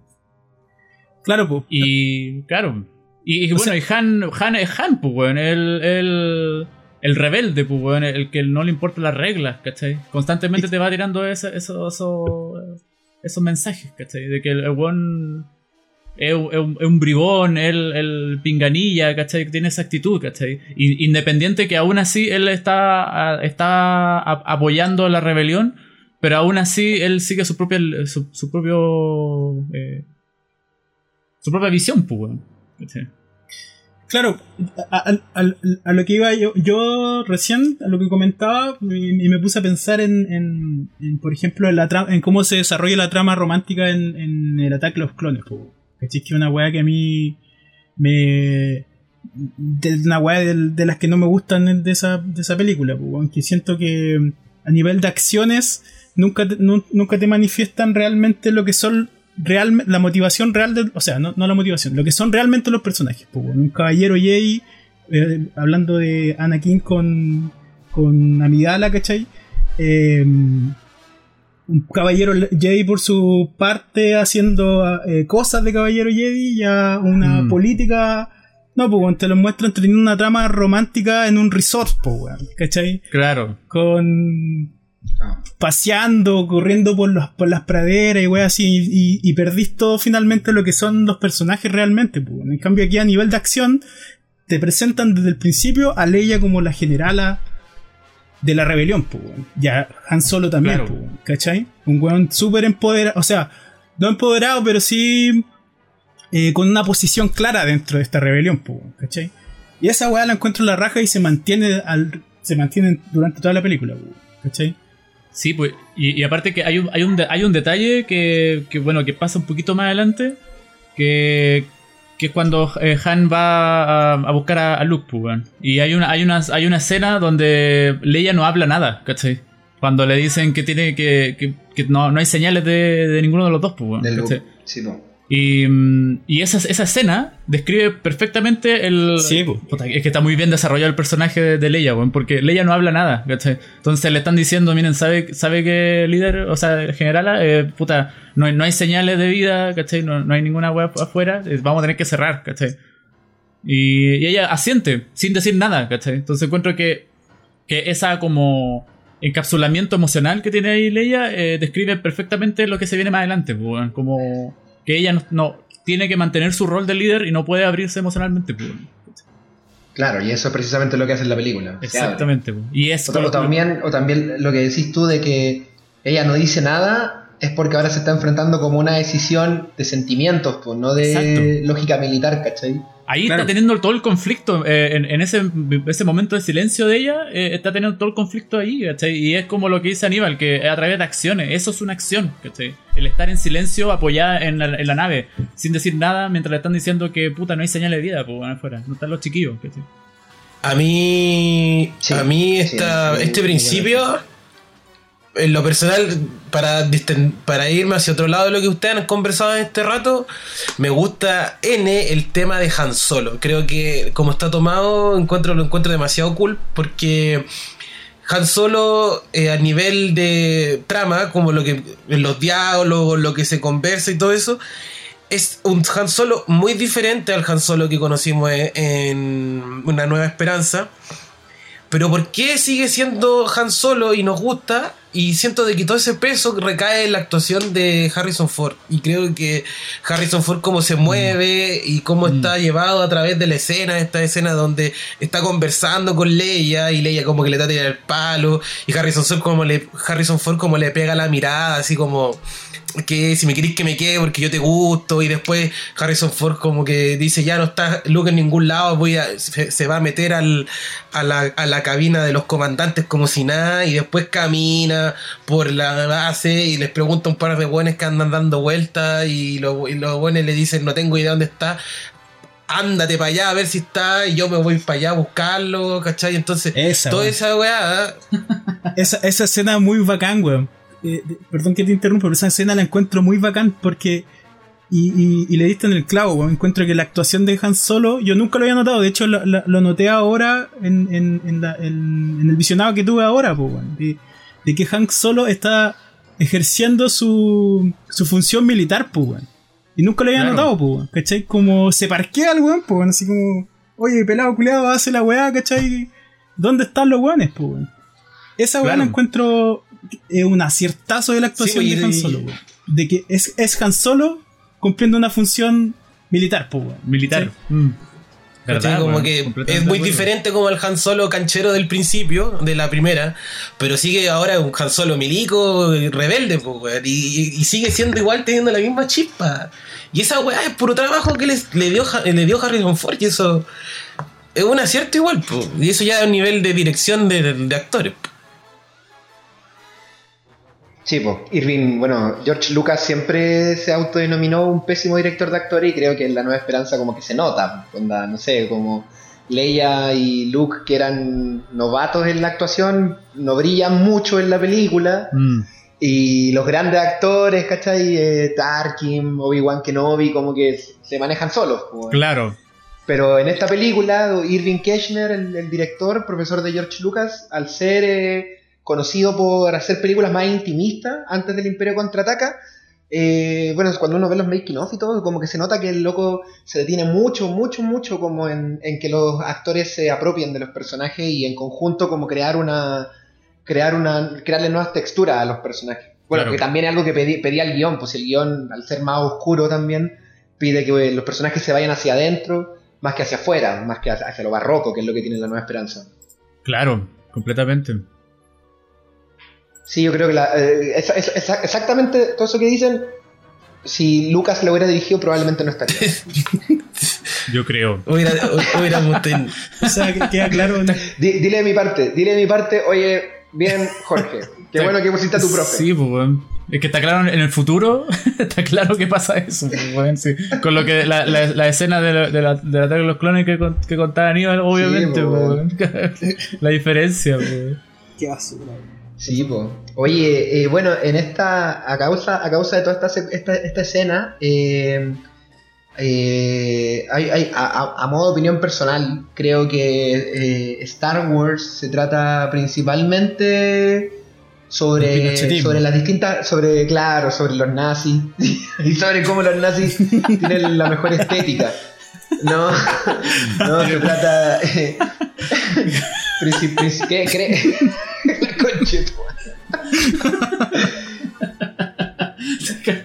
Buena estética. Buena estética, malas ideas. Weón, es ver el imperio, No. son todos puros nazis. Tienen todo el look. Pues sí, es, es evidentemente Evidente. el imperio nazi. Sí, está claro, así completamente. Y se parecen mucho a los oficiales del ejército de Chile. Se parecen Bueno, caleta. Bueno, Eh, son- Eh, son puros pacos, así. no, de que, de, que, de que Star Wars, por lo menos la trilogía original, eh, creo, que, creo que se trata como de las distintas facetas del amor y de cómo esas facetas es súper puede ser súper estereotipado lo que voy a decir, pero cómo esas distintas facetas, ¿cachai? Finalmente son lo que hace que nuestras vidas sean mejores y que efectivamente pueden hacer el mundo un lugar mejor, pues. Mm. como la faceta, el amor fraterno, ¿cachai? Entre amigos, entre hermanos, que finalmente es lo que hace que Han Solo se devuelva al final de la Nueva Esperanza, y gracias a lo cual Luke consigue destruir la Estrella de la Muerte, ¿cachai? Gracias a que el cariño que Han Solo le tomó, ¿cachai? Lo convencen para dispararle a Darth Vader y Luke lo, lo- logra destruir la weá, la Estrella de la Muerte. O en esta misma secuencia, bueno, te- para cerrar la escena, eh, ustedes ya lo contaron, Han Solo se informa de que Luke no ha vuelto y Han Solo sale a buscarlo. O sea, se, se pone a buscarlo, ¿no? Y finalmente es, es, es esta, es esta, este, este momento en el que ese, ese objetivo inicial de Han Solo de ir a Tatooine y pagar la llave se aborta. Mm. Entonces Han Solo va a ver eh, condenado a su destino por culpa del, amor- del amor fraternal, pues. Sí. Mm. que lo ha convertido en una mejor persona. pues. Claro. ¿Cachai? Y en esta película también se instalan otra- otras aristas del amor, ¿cachai? Que precisamente en la trama de Han Solo y Leia, el amor, el amor de pareja, pues, weón. Y eh, por otro lado, eh, se instala también el amor familiar, pues, weón, que lo vamos a ver desarrollado en el arco de Luke y que se va a concretar en el regreso del Jedi, pues, weón.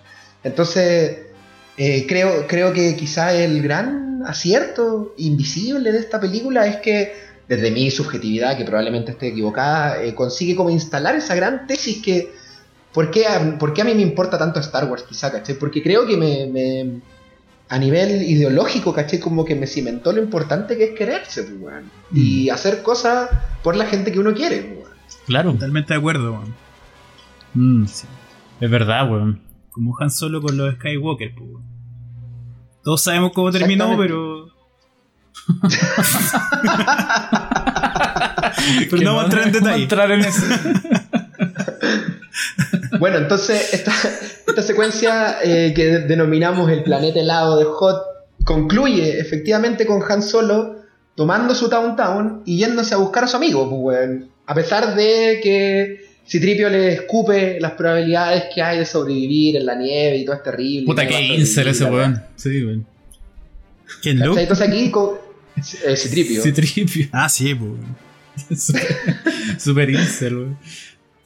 Entonces, aquí con esta, esta decisión de Han Solo, eh, terminamos la primera secuencia, eh, en la cual vimos que instaló, eh, instaló la, el, mundo ordinario de, las de, tres, de tres tramas, por lo menos, la de Luke, la de Han Solo Leia, la del halcón milenario, y que vimos eh, instalado también lo que son los primeros, la fuerza de oposición, el imperio y el Wampa, el planeta, el planeta en sí mismo, y los objetivos iniciales de nuestros personajes. Que ahora, bueno, Han Solo ya perdió su objetivo principal, Luke tiene que vivir y los rebeldes en realidad tienen que no ser encontrados. Claro. Es, es importante, sí, como decía el Esteban, de que los actos, eh, o sea, las secuencias terminen con acciones, weón.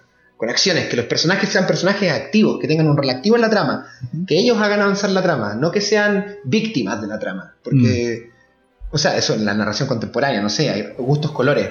Pero, pero por lo menos a mí creo que me gusta más eso, como que los personajes, aunque no lo tengan, pareciera que tienen el control de su destino. Exacto. Bueno, entonces seguimos la siguiente secuencia que hemos titulado El llamado de la fuerza, que arranca, eh, esto, esta secuencia se instala en lo que es el conflicto central que es Luke Skywalker y eh, instala la transformación que va a vivir Luke a lo largo de toda la película y que eh, al ser Luke el protagonista, ¿cierto? Eh, tiene como una... se instala por sí mismo. Vimos que el halcón milenario, Han Solo Leia, la rebelión en sí, se instaló todo en conjunto en esta primera secuencia. Luke tiene su secuencia propia al ser el, protagonista. El desequilibrio en la rutina que habíamos dicho que se tiene que tiene que ocurrir cuando las fuerzas de oposición colisionan con el, con el mundo ordinario del protagonista ocurre aquí, Mm. eh, que es que Luke obviamente despierta boca abajo en la caverna del Wampa y que el Wampa se acaba de comer a su Town Town. ¿Cuánto tiempo ha pasado? Parece que mucho, porque como que no queda nada pues, del Town Town. pues, bueno. Claro. Eh, claro, entonces Luke aquí, ¿cierto? Trata de atraer el sable de luz que está clavado en la, en la nieve. Trata de, o sea, trata de alcanzarlo y no lo consigue. Y eh, Luke utilizando la fuerza por primera vez. hay que- en, el, en el 80, cuando se estrenó esta weá, la fuerza no era nada, era algo con lo que tú podías hacer que la gente dijera otras cosas, ¿cachai? No era nada la fuerza.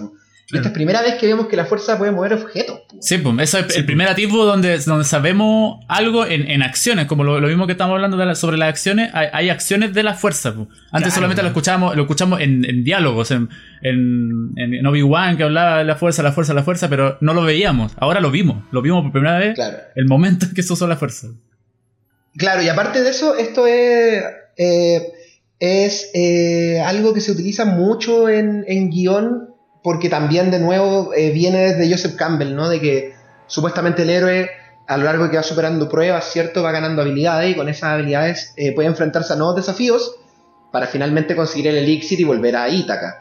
Entonces eh, entendemos de que Luke ya superó un montón de pruebas en la película anterior, Mm. entonces aquí los guionistas le dan habilidades que esta, esta es una tremenda habilidad, ¿cachai? El poder mover cosas con, la- con telequinesis, weón.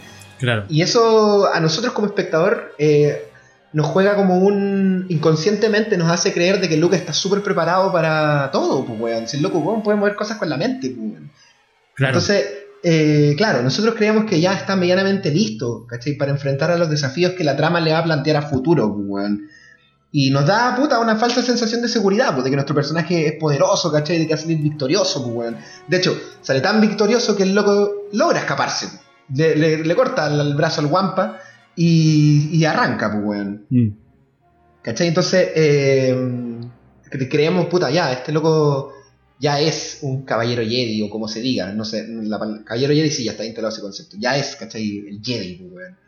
Eh, más encima, eh, John Williams, ¿cachai? Acá, acá retoma el tema de Obi-Wan Kenobi, que es como, el- ahora se le conoce como el Force Suit, como el tema de la fuerza, Mm.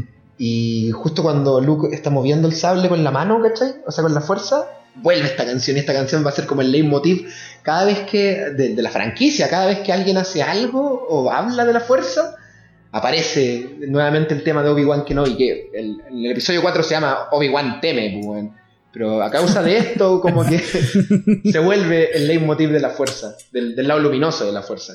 Oye, pelado. Es muy importante esta escena, weón. Sí, es, y es súper importante. Hay un detalle ahí que, que, que, que, que es bacán mencionar que es la primera cicatriz que tiene weón.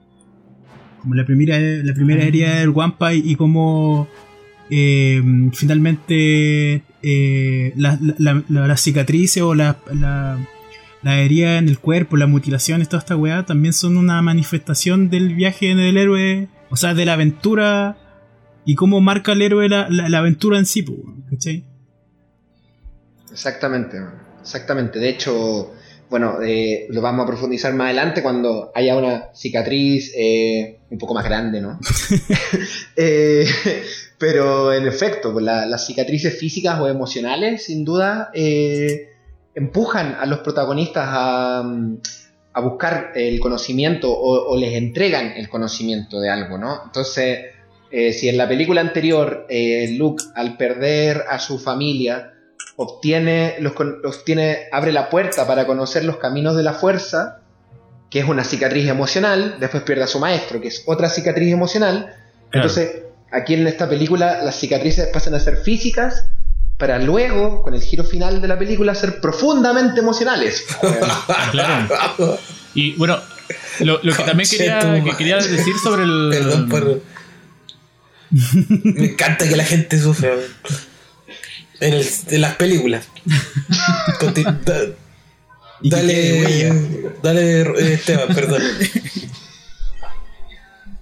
Lo que quería, junto con eso, sobre la- el concepto de cicatriz, que también hay, hay algo que se implanta también en esta película, que me, me pasó a mí, que lo, lo- fue como un análisis personal en realidad, de mm, el concepto de la mutilación, que, no lo había visto tácitamente en, en- en la primera en la, Nueva Esperanza, pero acá se ya, ya uno en, estas, en esta escena se presenta un, un acto de mutilación que obviamente te adelanta un poco a lo Sí, que se va a venir más adelante, ¿cachai?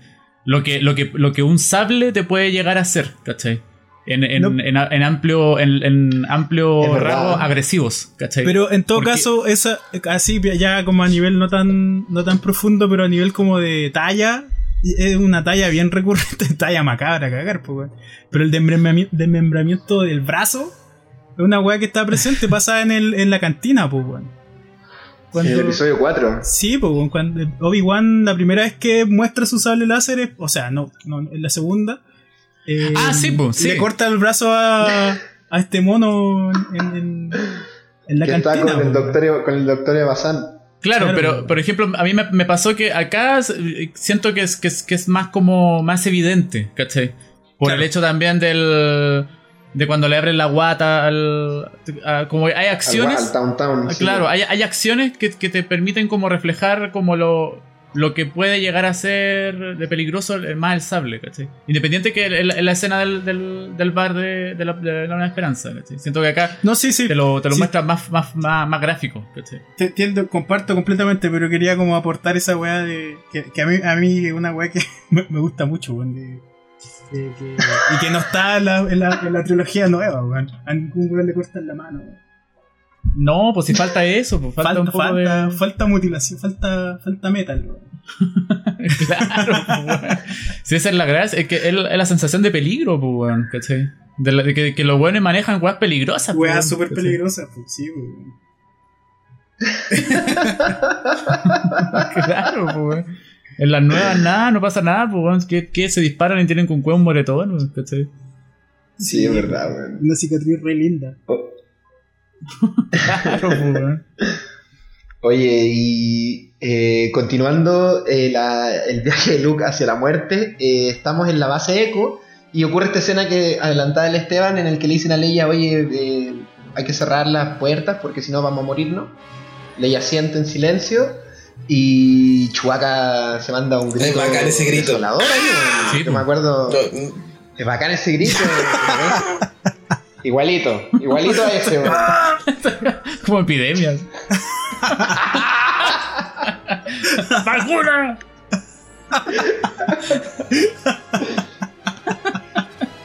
Oye, weón, es, ba- es, es bacán esa parte, como me acuerdo cuando, cuando la fui a ver, mi tía Ceci, weón, esa, esa escena le, le daba mucha, mucha, mucha Tu tía pena, se, sentía que era leía por Todo loco. esto, esto- Yo creo, weón. No, y le daba pena a Artu, weón. Como Artu está ahí con la antenita, ¿cachai? Claro. ¿Te acordás que está ahí con la antenita como desesperado, weón? Está de- desesperado, de percibir algo, weón. Hace muchos soniditos, weón. es- Hace como. Bueno, me encanta Arthur, Hace weón. como el rington de. Moreira. Guan, guan, guan.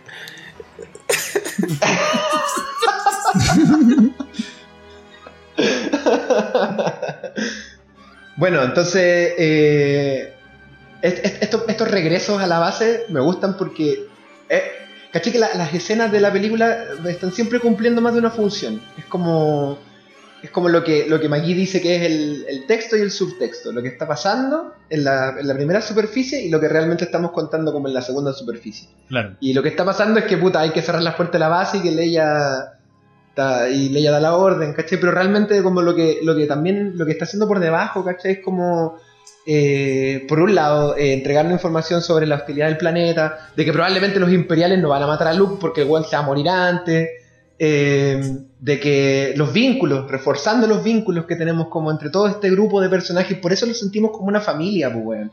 Porque a pesar de que no estén en cámara siempre, como que están estos momentos de echarse de menos, de necesitarse, ¿cachai? Claro. De, weón, si no estáis bien me, me, me, me- me entristezco, pues, weón. Mm. Me muero si no estáis bien, pues, weón. Entonces, bacán eso, como que las escenas no solamente te entregan una información dura, así como el planeta es hostil, sino que al mismo tiempo te desarrolla a estos personajes secundarios, porque realmente Chewbacca, weón, Citripio son personajes muy secundarios, pues, weón.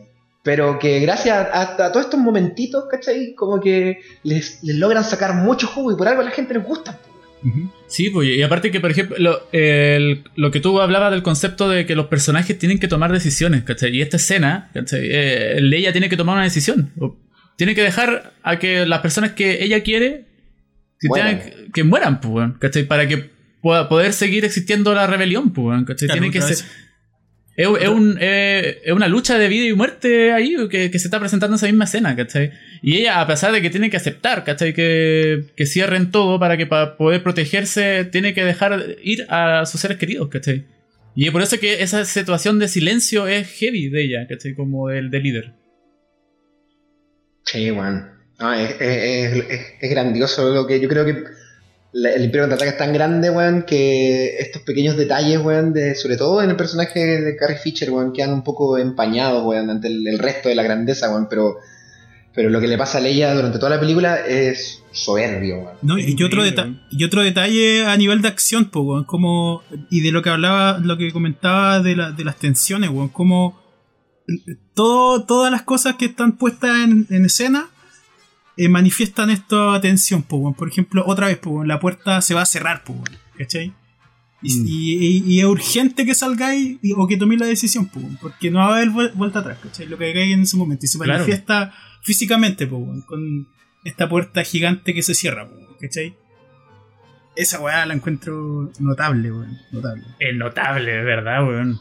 Es heavy eso, weón. Momentazo, weón. Y el, grit- el, grit- el gritito ahí final de, Sí. de Chewbacca. Ch- Chewbacca es como un poco los ojos del espectador, ¿no? Porque está como mirando a Leia así como, weón, no vaya a cerrar las puertas, pues, weón. Claro. Claro. Y después se ve el grito. Ese grito es, es efectivamente improvisado, weón. Salió ahí en el set. No, no, no es parte del guion, weón. Buenísimo. Puta, Chewbacca igual, qué bacán. Chewbacca igual improvisado. Eh, bueno, entonces eh, tenemos, nos seguimos con Luke, ¿cierto? Que escapa en esta tormenta agresiva en Noruega. Cuando filmaron el Imperio Contraataca en, en- en Noruega, les tocó como la tormenta más brígida de los últimos 4.000 años. eh, y tuvieron como que cancelar mucho, muchas sesiones de grabación, terminaron grabando en un estacionamiento, weón. Eh, qué horrible, weón. Eh, hay un documental súper bueno, para los que quieran ver como el making of de la película, que está, no sé si está en, un, en una plataforma, comillas, eh, eh, más eh, secular, pero que está en Vimeo, que son las, las tres películas de la trilogía original, que mientras en lo que dura la película, no sé si la película dura dos horas, son dos horas de, la, de película, pero a puro making of. Entonces te van mostrando la misma película, pero a puro making of. Oh, como se hicieron qué todas las escenas, desde los títulos de crédito hasta los créditos finales. Y te meten entrevistas de entre medio, pero bueno, la película dura un minuto, tres minutos más de lo que dura la película realmente. Bueno, toda la la película raja. a puro making of. Es genial, genial. El- una trilogía de documentales, weón. Eh, bueno, entonces la tormenta esta finalmente termina dejando a Luke al borde de la muerte, ¿cierto? Y aquí al borde de la muerte tiene una visión de la fuerza en la que Sir Alec Guinness repite su papel como Obi-Wan Kenobi y le dice que debe viajar al sistema Dagobah para terminar su entrenamiento con el maestro Yoda, quien fue su maestro. Eh, pasado esto, eh, el cuerpo de Obi-Wan se desvanece y es, re- es- es reemplazado por Han Solo arriba de su Tauntaun, que encuentran a Luke, ¿cierto? El Tauntaun muere y Han Solo le abre la guata y mete a Luke ahí y supuestamente sobrevive en la noche. Aquí hay, claro, aquí hay un, un recurso que, que nuevamente absorbe del mito, ¿no? El, Mm. el recurso del delirio, del delirio ante la muerte. Que, que lo podemos atar con esta, este, este espacio común en los relatos de, de la antigua helénica, eh, en las que los personajes cuando se encuentran ante una pesadilla o ante una perturbación en la fuerza, por decirlo de alguna forma, van a visitar al oráculo. pues. Entonces, eh, cuando los, los dioses o los reyes antiguos de la mitología sentían que su destino estaba en peligro, eh, visitaban o convocaban a un oráculo que les decía que tenían que hacer, o que efectivamente predecían su muerte, que es algo que también pasa aquí en la película. Claro. Entonces, eh, al estar Luke a punto de ser- al punto de morirse, ¿cierto? A, a punto de, de ser aplastado por, por las fuerzas de oposición, eh, el oráculo aparece y delinea su nuevo camino. Entonces, le delinea su nuevo camino, Slash sella también el camino que efectivamente lo puede llevar a su muerte. Entonces, eh, con esta información entregada, eh, tenemos que Luke ahora tiene los condimentos necesarios para enfrentarse a un dilema una vez que sobrevive a la muerte y aceptar un nuevo rol. Que, como habíamos comentado al inicio del acto, son los, eh, los ingredientes que necesitamos para que un primer acto funcione como tal en una narración contemporánea clásica. Eh, bueno, llega Han Solo, está el chiste del Town huele peor por dentro que lo que huele por fuera y no sabemos si sobreviven.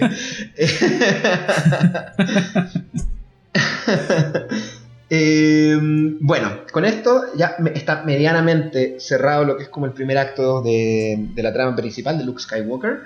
Eh, no sé si queremos, queremos comentar algo sobre de la fuerza, que es algo que tampoco habíamos visto. Claro. Sí, yo quería comentarte algo, pero es, un, un- es como una reflexión súper así. como. volá, weón. A lo mejor me equivoco totalmente, weón. Pero. No sé si te pasa lo mismo con los Tanton, weón. Como. Eh, los dos mueren, pues, weón. Los dos Tanton mueren, el tanto como el de Han y el de Luke, pues, weón. Y cuando tú veías, por ejemplo, cuando vení, veía la primera visión de Luke que tení, eh, arriba del Taunton, en el fondo es como un, un minotauro, pues, weón. ¿Cachai? Y que mueran al final de esta weá, final, finalmente me hace recordar. eh, eh, se, se supone que el, el minotauro es un hombre, o sea, un, un ser mitad eh, consciente, mitad salvaje, ¿cachai? No sé si, si, si Mm. estoy en lo correcto. Y cuando mueren, la- la- cuando se acaba esta secuencia en el fondo, mueren los dos, las dos bestias. Y en el fondo los dos personajes ya tienen claro eh, cuál va a ser su, Su camino. Eh, puta, me, me perdí, weón. Pero no sé si me entendía Ya, lo no, que voy. entiendo, en- Ah, entiendo me lo que, entendía lo que voy, lo que va, Es algo como que, es algo como que está, está terminando de morir lo que sería como su lado Esa- salvaje. eso mismo, weón. Muere su lado salvaje. Y termina, Claro, y termina por, termina por afirmarse su lado espiritual, por decirlo de alguna forma. Claro, weón. Ah, que Claro, mira, weón. está buena esa reflexión, weón. nunca, nunca lo había pensado, weón. Nunca lo había pensado de esa forma, es verdad, weón. Porque de hecho, de hecho es a causa de la muerte de la bestia. No, no, eso no es así, eso no es así. Pero es.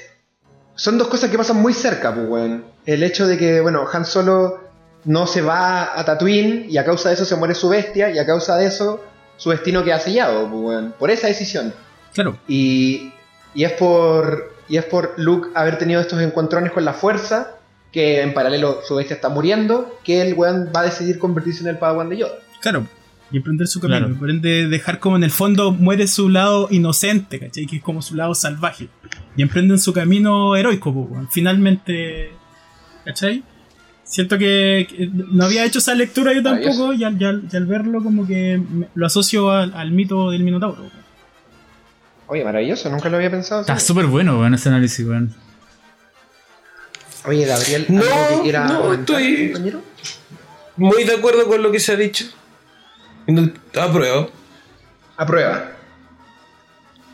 ¿Te gusta el Town Town? Me gustaría cuando, cuando le abre la guata a Han Solo al Town Town, siempre me acuerdo de de mi abuelo haciendo chunchule, weón. Y haciendo.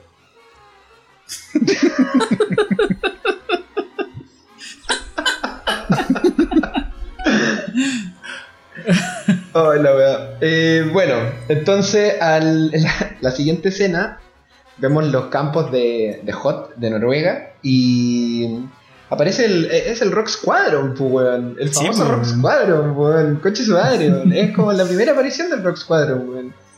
Que, bueno, ahora, ahora se llama Rock Squadron por Rogue One, en Claro. a los valientes guerreros del Rogue, del Rogue 1. Eh, aparece el, el- el hermoso Rock Squadron, rescatan a Han Solo, a Luke, ¿cierto? Y Luke es recuperado del Bacta que este tuvo como de Dragon Ball, eh, lo salva de la muerte y mientras se recupera es visitado por sus amigos y ocurre una polémica escena aquí. Yo solamente quiero decir, en defensa de toda la gente que trabajó en el Imperio Contraataca, cuando se estrenó esta película, Luke y Leia no eran hermanos.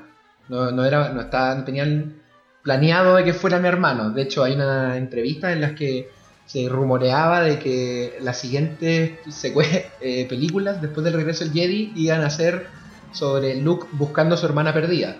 Mm. Porque Leia no iba a ser su hermana. Entonces, en defensa de. No es que eh, a Loren Kasdan le guste el insecto. Hasta donde yo sé. Pero les quedó sé. mejor con el más oscura, weón. Vamos, es, es que la ignorancia, pues. Eh, sí, pues no, si no sabían que eran hermanos, está bien igual, pues. O sea, tampoco. Nadie sabía, pues. Pero es por eso, porque que, que tampoco se acostaron. O sea, se, se dio un beso de, de, de picada nomás para pasarle pica al, al, al Han Solo nomás. Y, igual Así que- Mark Hamill se hace el así que canchero. como Mark que onda, tampoco es como. Manitos cruzadas detrás del cráneo, así como compadre.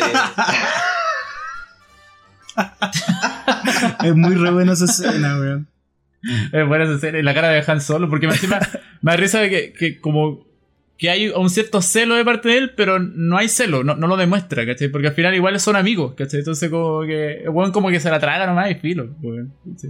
Sí, a mí me, a mí me gusta mucho el, eh, la participación de Chewbacca en toda la Sí, escena. es muy buena esa parte, weón. Sí, sí, creo yo que Chewbacca, al, al ser como un perrito, weón, es como. No somos nosotros, estamos ahí obligados y estamos obligados a que nos caigan bien los personajes, entonces weón se burla, se ríe, dice cosas que no entendemos. Me encanta, weón, me encanta. Sí, me bueno, en este se- se la echa se burla. Bueno, en esta escena se, eh, se afiatan ¿cierto? Lo- los vínculos que tenemos entre los personajes, se reafirma este rol que existe entre hermano mayor y hermano menor, entre Han y Luke, y eh, eh, se profundiza lo que es la subtrama de Han y Leia, porque Han, si bien ya expuso a Leia ante ella misma, ahora la expone ante el escrutinio ¿cierto? de todo el grupo, droides incluidos, pues, weón. apostando a que Leia va a ceder. pues, weón. Eh, estaría bien funado Han Solo ahora, weón. Súper. Em, y Leia no cede porque, Como Carol porque es una Dance. guerrera, weón. Bueno, no, no, no, no sé si es como Carol Dance, weón, pero, pero quizá insiste demasiado, weón. Es recatete, Es weón. Es, es sin respeto igual, pues, weón. Si igual es, es lo que te voy a decir, pues, weón, como que la expone al frente de todos, pues, weón. Hasta los robots, ¿cachai? Como y que todos quieran así como, chucha, le- esté huellando a, a la generala, pues, loco. Eh, Claro, pues. Sin respeto, pues. Entonces la, la Sí, ley igual para jugarle con responderle de la misma forma se va a zampar al, al hermano. sí, me gusta eso, que Leia como que no se achuncha y duplica la apuesta Sí, pues. y finalmente termina termina dejando callado a Han Solo, que es algo que creo que no pasa nunca más, que Han Solo se quede callado. Bueno, pasa al final de Regreso del Jedi cuando le dice que eh, ella y Luke son hermanos y Juan también se queda callado. Claro. Eh, pero quería detenerme aquí porque eh, hay, una, hay un ejercicio acá de diálogo muy interesante que también es un ejercicio que se hace cuando hablamos de que las escenas parten, ¿cierto? Todas las escenas, aunque no haya ningún enemigo en la escena, son contraposición de fuerza, en choque, ¿cierto? Mm. Entonces, eh, la escena parte con una de las dos, de la- una de las dos fuerzas en, en evidente ventaja sobre la otra, y es un dimes y diretes. Esto es eh, a nivel global, no limitado exclusivamente a esta escena. Entonces, eh, es dimes y diretes hasta que una fuerza consigue efectivamente sobreponerse a la otra, ¿cierto? Y vencerla. Y la, la escena continúa. Usualmente, la escena. Usualmente, digo, la, eh, la escena, el, que, el que parte con ventaja en la escena termina en desventaja. Y así la trama va progresando, pues, bueno. Mm. Y aquí es un poco lo que pasa, ¿no? Porque Han Solo llega, expone a Leia, la humilla, ¿cachai? Delante del grupo, pues. Y el droide médico ahí que se está haciendo el weón. Y. y Leia, ¿cachai? Como que lo insulta, le trata de jugar el mismo juego, pero como que cacha que el jueguito de decir estupideces no se lo puede ganar. Y ejecuta una acción. Claro. Entonces, muy bueno lo que decía el Esteban antes de que los personajes se resuelven ejecutando acciones de forma física, no con texto. claro. Porque la weá podría haber quedado en puro texto, ¿cachai? Y Leia le dice, no, no sabe nada de las mujeres y se va. Claro. Pero, que, bueno, irse igual sería una acción, pues, weón, ¿cachai? Incluso irse sería una acción, pues, weón. Mm. Pero no, pues aquí Leia eh, eh, eh, gana, ¿cachai? Gana la escena besando a Luke, pues, weón, y derrota a Han Solo. Y Luke también termina la escena con un gesto, porque es como, ah, mira, yo estoy aquí, soy daño colateral, pero me llevo la mejor parte. claro. A mí, a mí me, me encanta eso y creo que, creo que, la- creo que cuando uno crea escenas es eh, interesante hacer ese ejercicio de cómo parten mis personajes la escena y cómo la terminan, ¿cachai? Porque aquí Han Solo parte en una... eh, hay dos tramas, obvio, una, los locos preocupados por Luke, pero ya se solucionó eso, y otra que es él en su cruzada por doblegar y quebrar a la princesa Leia. Y finalmente no lo consigue, pues, y es ella quien lo quiebra a él. pues. Claro. Entonces, cuando hagamos nuestras propias escenas, de repente hacer este ejercicio de quién está arriba, quién está abajo y cómo terminan, creo que yo es bastante sano para ver si la escena está funcionando o no está funcionando. No sé qué piensan ustedes. Totalmente, pues. Sí. Sí, pues y aparte que. Que lo que tú decías, pues, weón. Luke está ahí como. Observando el, la, la relación de, de, de Han y Leia y el weón no tenía nada que ver, pues, weón. Entonces. es bacán que, que la reacción de, de Leia es hacia, hacia Luke. Solamente para huellar a Ha- Han Solo, pues, y obviamente Luke lo sabe. Sabe que fue una respuesta de Leia para huellar a Han. Entonces el otro weón le, le responde, "Eh, como puta, no tiene nada que ver acá yo, weón, y salí ganando. ¿cachai? Mm, pero lo, que me gusta es que. mm, Lo que tú decís, pues, Leia le podría haber di- dicho, ¿sabéis qué, weón? Eh, ándate a la chucha, culiao, y, y ándate acá. Así como, piérdete, ¿cachai? No, le, responde de una manera como. Como entra en el mismo juego, pero con, con una, una vara mucho más alta. Y eso te, también te antesala a que más adelante se va a generar un, un cierto lazo de, de- de- de tira y afloja entre ellos dos. pues. Ya te, ya te, te está. el- esta relación te está invitando a que tú vas a saber más de ellos dos juntos, ¿cachai? No se va, no se va a terminar ahí. Claro. Va a ser constantemente un, un juego entre ellos dos. Porque Leia, como claro, como, como insisto, como generala, es como un- un rol serio dentro de la rebelión. Eh, lo puede mandar a la reverenda chucha, ¿cachai? Con al, a Han. Pero no, pu, no lo manda. Lo manda a la chucha de una forma súper inteligente. Encima, Han Solo hace que se la sabe toda y ella precisamente le dice: No sabes nada. Sí, No pues. sabes sí. nada de las mujeres. Es como, bueno, no sabes nada. no- eres un estúpido. Tu única gracia es ser mecánico, no sé. Y lo deja, lo deja como weón, pues. De verdad lo deja al frente todo como weón. Sí. Pues le, le ganó a Caleta el, el juego, pues, weón. ¿cachai? Sí, aguante la princesa Leia. weón. O sea, lo deja de Parker. Continuemos.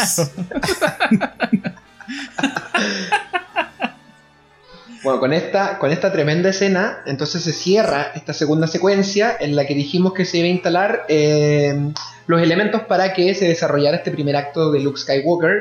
Ya tener, vimos ya eh, que se destruyó, ¿cierto? Su, su, su mundo cotidiano, tiene los elementos eh, para que se enfrente a este nuevo dilema, porque hubo un desequilibrio en su normalidad con esta visita del más allá de Obi-Wan Kenobi, y ahora está listo para eh, tomar una nueva decisión y emprender un nuevo rol.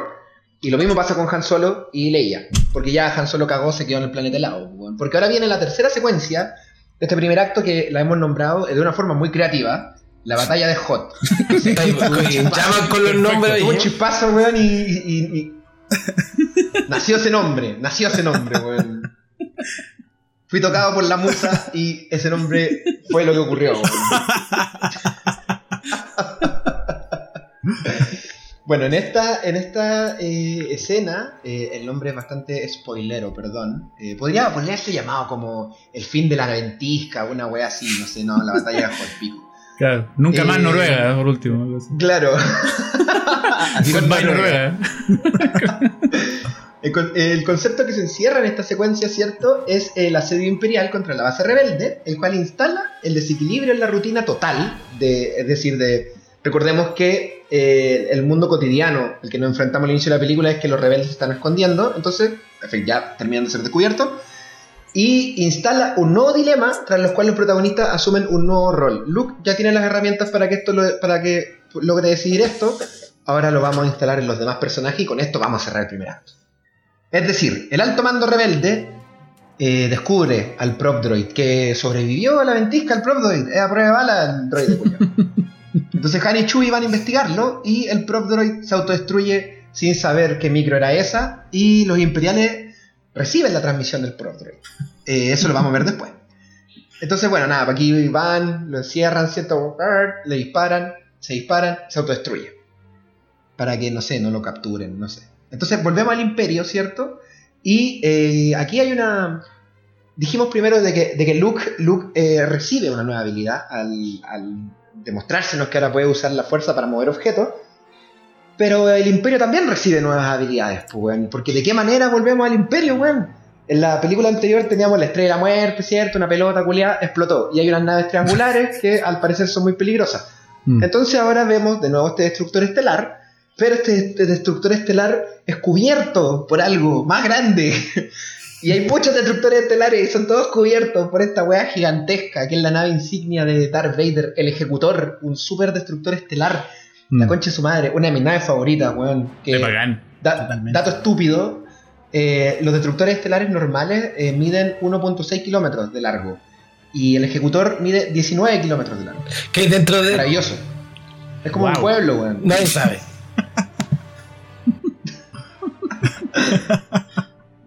Es re grande, weón. es re grande, weón. Entonces, eh, es maravilloso porque, claro, Luke ahora eh, puede mover cosas con la mano, weón. Pero estos locos tienen la tremenda nave, weón. Se Eh, weá, weón. Sí, pues entonces, nada, pues logramos poner en equilibrio de nuevo, ¿cierto?, las fuerzas de oposición. Porque habíamos visto que lo único nuevo que tenía el Imperio era este humilde prop droid que más encima se autodestruye el culiao. Ni un brillo. y habla de la, habla de la micro encima. Ahora, lo importante de esto es que eh, la película vuelve a retomar este duelo filosófico que ya se había instalado en la Nueva Esperanza entre, entre lo natural y lo, y lo tecnológico, ¿cierto? Entre la máquina y el hombre, pues. Porque las habilidades que va a ganar Luke son, eh, son habilidades que lo obligan a, a irse hacia adentro, ¿cachai? A investigar eh, el lado oscuro de su corazón, combatirlo, vencerlo, dominarlo y triunfar en la luz, ¿cachai? A ser un mejor caballero Jedi y por consecuencia una mejor persona, pero el Imperio lo único que tiene son naves más grandes y más destructivas. Después vamos a ver a la TAT, que es una hueá inconmensurablemente poderosa, ¿cachai? Entonces, el Imperio eh, siempre eh, con sus terrores tecnológicos, mientras que los humildes rebeldes van ahí con su, con su humanidad, con la luz que lleva su humanidad. Y eso Claro. creo que también es una, es una tendencia en, en la trilogía original al menos, ¿no? De que, de que, de que la, la- la tecnología o lo humano, ¿cachai? Que igual me imagino que en los tiempos en los que... Bueno, en todos los tiempos en realidad, weón. Es una, es una reflexión que igual tenemos que hacer, pues, weón. Si finalmente la- las tecnologías nos terminan deshumanizando. pues. Ahora, Sí. en tiempos de pandemia, nos han acercado un poco, weón, pero antes de eso, como decía el cliché, weón, estamos más cerca, pero más lejos. pues. Claro. Bueno, y también fí- físicamente también se, se- se presentó así desde un inicio, como tú decías, de la de- en la trilogía. pues, weón. de hecho, en La Nueva Esperanza vemos a Obi-Wan, a Luke, que solamente están vestidos de trapo, pues, weón, y, y vemos a, a- a Vader, weón, que es un hombre máquina, un androide, ¿cachai? Entonces sa- sabemos que esa como, así, visualmente es una lucha de- del, del cuerpo versus la máquina, ¿cachai? Sí, y también. Sí, es verdad. Y, y- y como que en Tatooine te presentan esa weá también de que. De que toda la tecnología que tienen igual es una weá como basura, po, que han rescatado como de, Mm, de. Son como los desechos del imperio, po, ¿cachai? claro. Como, no sé, por el, el, el- el- el tío. Al tío de Luke eh, comprando estos droides a los. a los- ¿Cómo se llama? Pero ya, weón. a los Jawa, weón, por dos pesos, Claro. ¿cachai? Son weas súper re- restauradas, ¿cachai? Todo funciona funcionando como como la tercera vida de la wea, ¿cachai? Claro. Sí, y bueno, eso igual a- a- en esta misma escena se profundiza aún más cuando el almirante Ossel, que es el almirante que está a cargo de la flota imperial, le dice no, los hallazgos del Prop Droid son pura mierda, no es nada con- no es, es como el Mañalich del imperio. Y Vader, eh, Vader dice, no, estos buenos están ahí. Y Vader dice, y Skywalker está con ellos. Es, es muy importante esto porque Sí. va a hacer eco. Dice Skywalker está con ellos, vayan para allá. Y Ossel le dice, no, sabe que él, no, el virus se puede hacer buena gente. y Vader le dice, y Vader le dice, weón, hazme caso, loco, soy Darth Vader, weón. Como que vamos para allá. Entonces de nuevo está esta como tecnología versus, versus el hombre, ¿no? Y, y curioso, el hombre ahora representado en Darth Vader, pues, que es como lo más cercano que hay a la fuerza, versus Claro. toda esta, esta tecnocracia que represent- imperial representada en el imbécil del almirante Ossel, weón.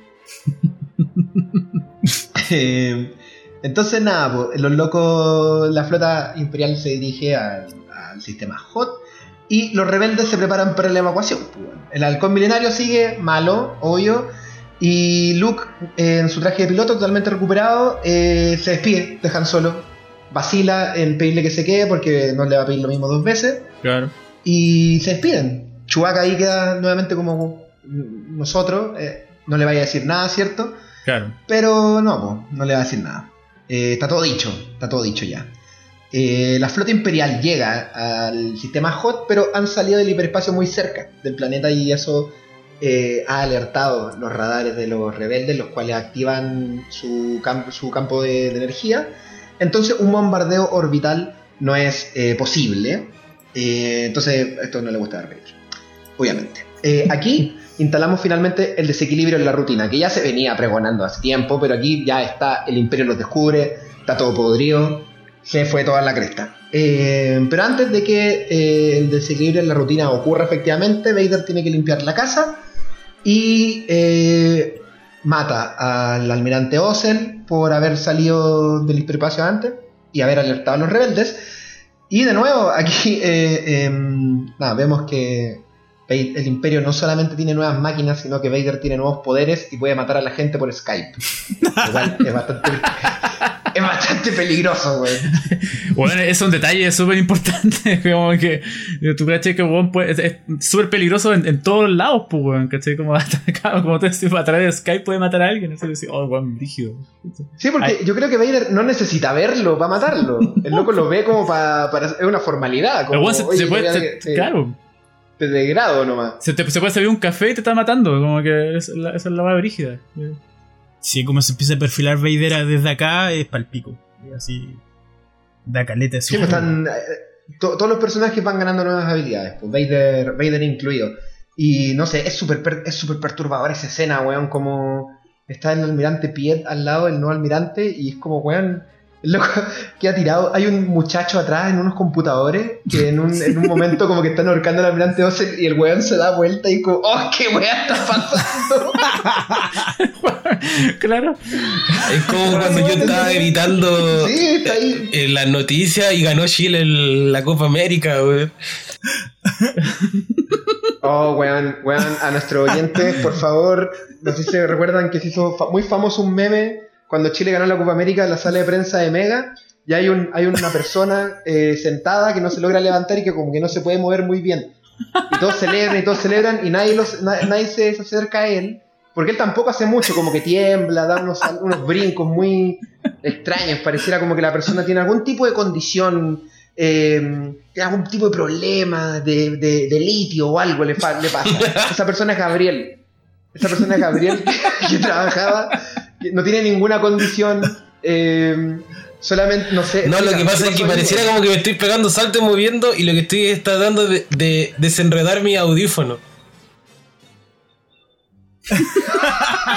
para, para poder seguir trabajando, porque me lo saqué para ver qué, qué, qué pasaba con Chile. Me ganaron y me, te- me los quería poner, pero no podía. Mientras todos saltan y mira, no me interesa el fútbol. Sí, bueno, me acuerdo en el video había muchos comentarios de, oye, mega, qué inclusivo, tienen gente con discapacidad ahí trabajando, weón. Weón, te lo prometo, weón. Y como que, que alguien le dé un abrazo a ese weón, tiene problemas. Igual nos faltaba algo que decía, ah, te apuesto que es de Perú, y la vez un comentario de mierda, weón. Pero sí, bueno, así mismo estáis tú, pero en el imperio. Eh, entonces aquí finalmente ya nos vamos acercando hacia el final del acto 1 y probablemente hacia el final de este primer programa. Eh,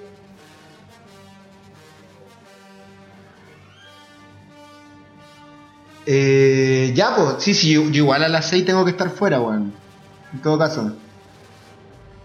Sí, pues, sí, sí, no, sale, sale de nomás entonces, pues, weón.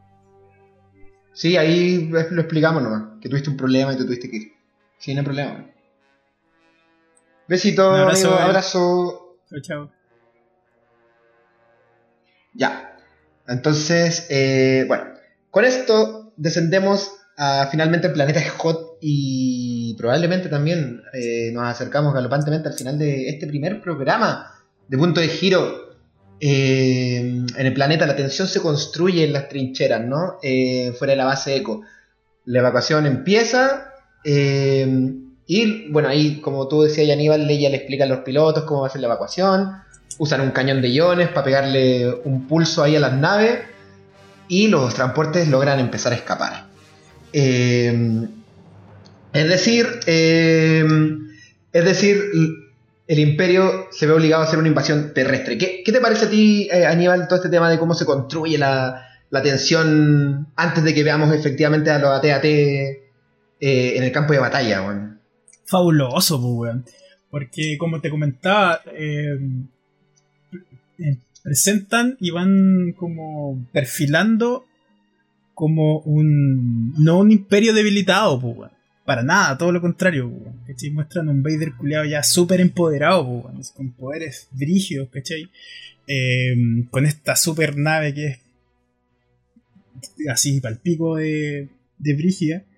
Eh, entonces toda esa todo, todos esos elementos, toda esa información que te entrega hace que se vuelva más de más susto en el fondo la invasión de, del imperio en, en Hot ¿cachai?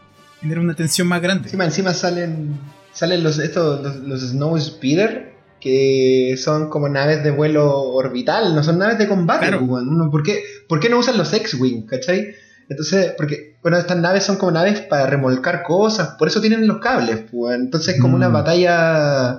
Es como ir a pelearle a los nazis con tractores, pues, weón. Claro. Es es una weá totalmente desbalanceada, pues, weón. Eh, bueno, y, y se ve eh, se ve eh, la, la silueta de los AT-AT en el horizonte, que es una weá escalofriante, weón. Es brígida esa wea. Está el plano como de, lo- de los binoculares del, del soldado del rebelde, weón, y se ve la pierna así, para arriba y la cámara sube, sube, sube, y ahí está el bicho. Y tú caché que el diseño original era eran unos tanques que después los utilizaron en el episodio 3, los Juggernaut. Pero unos tanques que son como unos, un cuadrado con unas ruedas gigantescas, weón, no tienen ni un brillo, weón.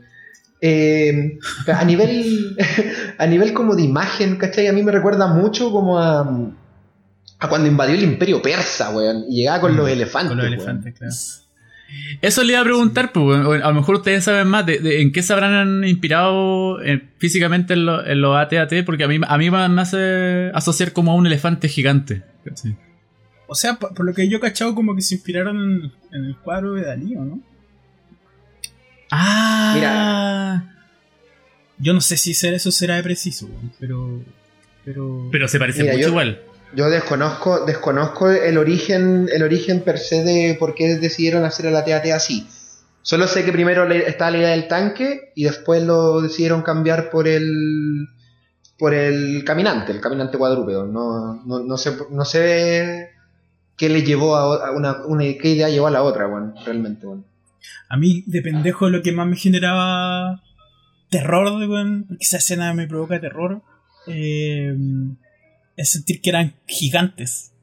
El, el hecho de que tuvieran pierna, weón, sentía esa weá de como, como un ser gigante, weón. Esa weá me generaba mucho susto. weón. Sí, weón. Sí, es brígido. Yo, me- yo me acuerdo que me dio miedo esa cuando Luke eh, est- está, está a punto de ser aplastado por, por una pata de esa weá, weón. Esa weá que me acuerdo de chico que me cagué de miedo, weón. Sí, no, es, es- y sin duda el, el cómo está hecho con stop motion, weón, ha envejecido tan bien que... Y los retoques que le han hecho con el tiempo, que veo, uno ve la escena ahora y creo que se sigue transmitiendo como, como la realidad de, de la pelea, weón. Es cuático, genial, weón. Es- es bacán. Genial, weón. Sí, me sigue transmitiendo lo mismo que me transmitía cuando era chico, weón. Sí, weón. Eh, bueno, entonces eh, cuando eh, se empieza, empie- empieza el combate, pues, este es un combate altamente desigual, la- los nuevos Speeder no le hacen nada, los AT-AT, weón. Eh, y bueno, como en, como en toda película de. Como en toda película en la que el antagonista es superior en poder y el, el protagonista tiene que utilizar su inteligencia para poder derrotarlo, pues, weón. Entonces aquí es, eh, es Luke el que, utilizando su inteligencia, se le ocurre esta idea de amarrar las patas con los cables de remolcar.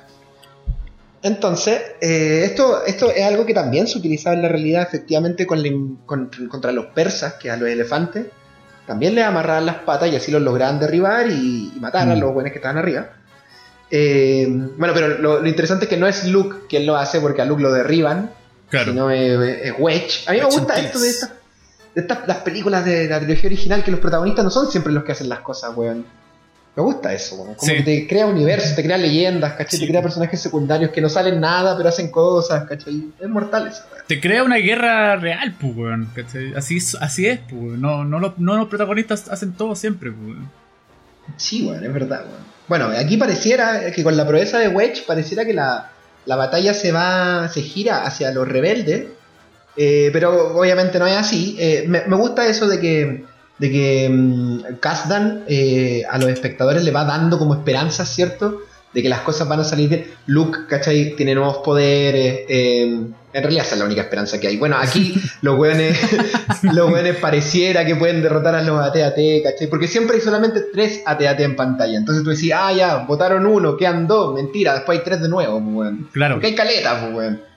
Eh, entonces me gusta eso, que siempre te están dando como la falsa sensación de que las cosas van a mejorar y realmente lo único que pasa es que empeoran, pues. Porque precisamente después de que Luke, eh, Wedge destruye la TAT, vamos a la base de Echo y la base de Echo se está derrumbando, bueno, y sale Arturito, le cae un pedazo de techo en la cabeza.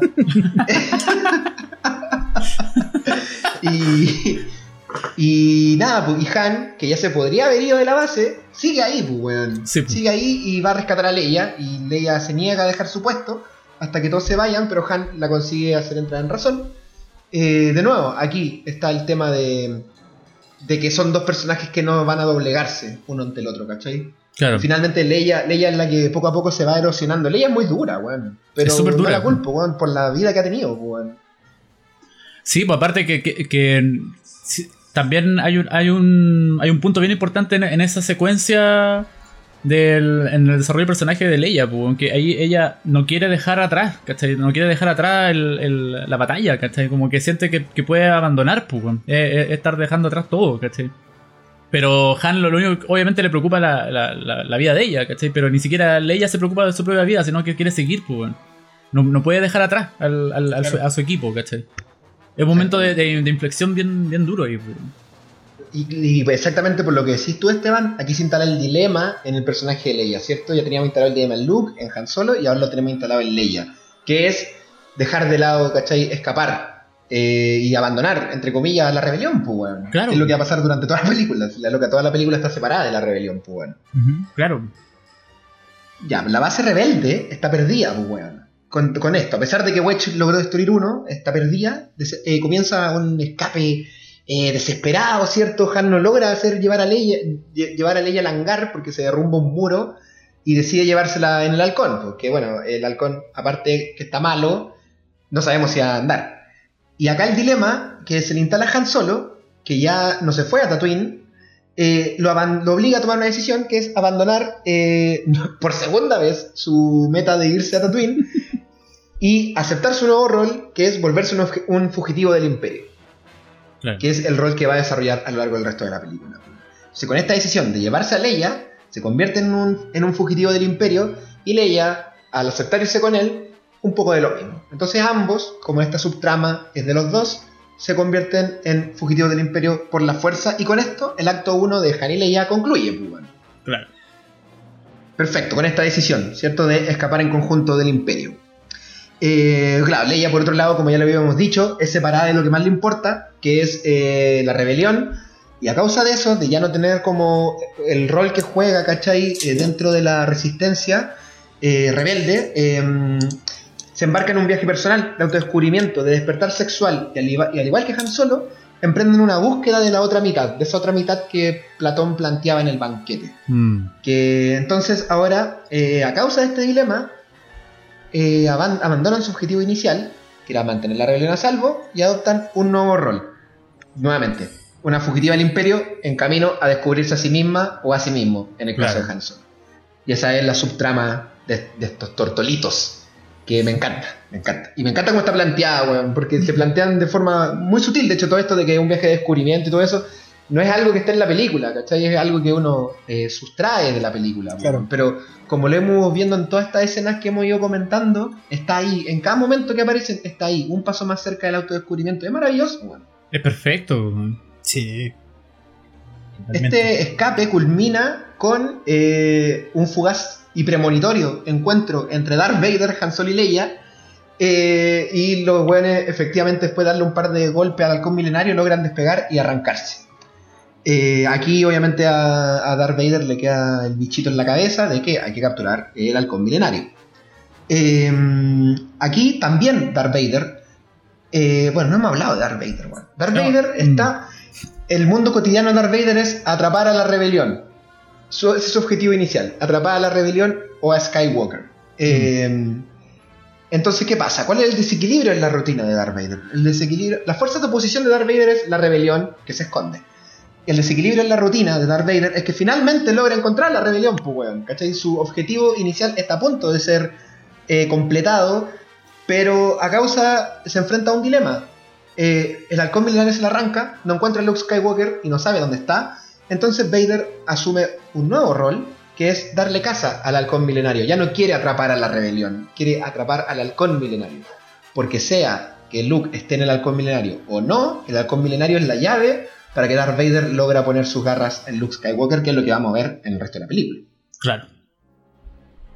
Clarito como el agua, Darth Vader, me encanta. Eh, por otro lado tenemos como este pequeño segmento de aventura de Luke, ¿cierto? Que tira él solo una TAT por tierra con una granada, utilizando nuevamente la inteligencia por sobre el poder, ¿cierto? Lo humano por sobre la máquina, weón.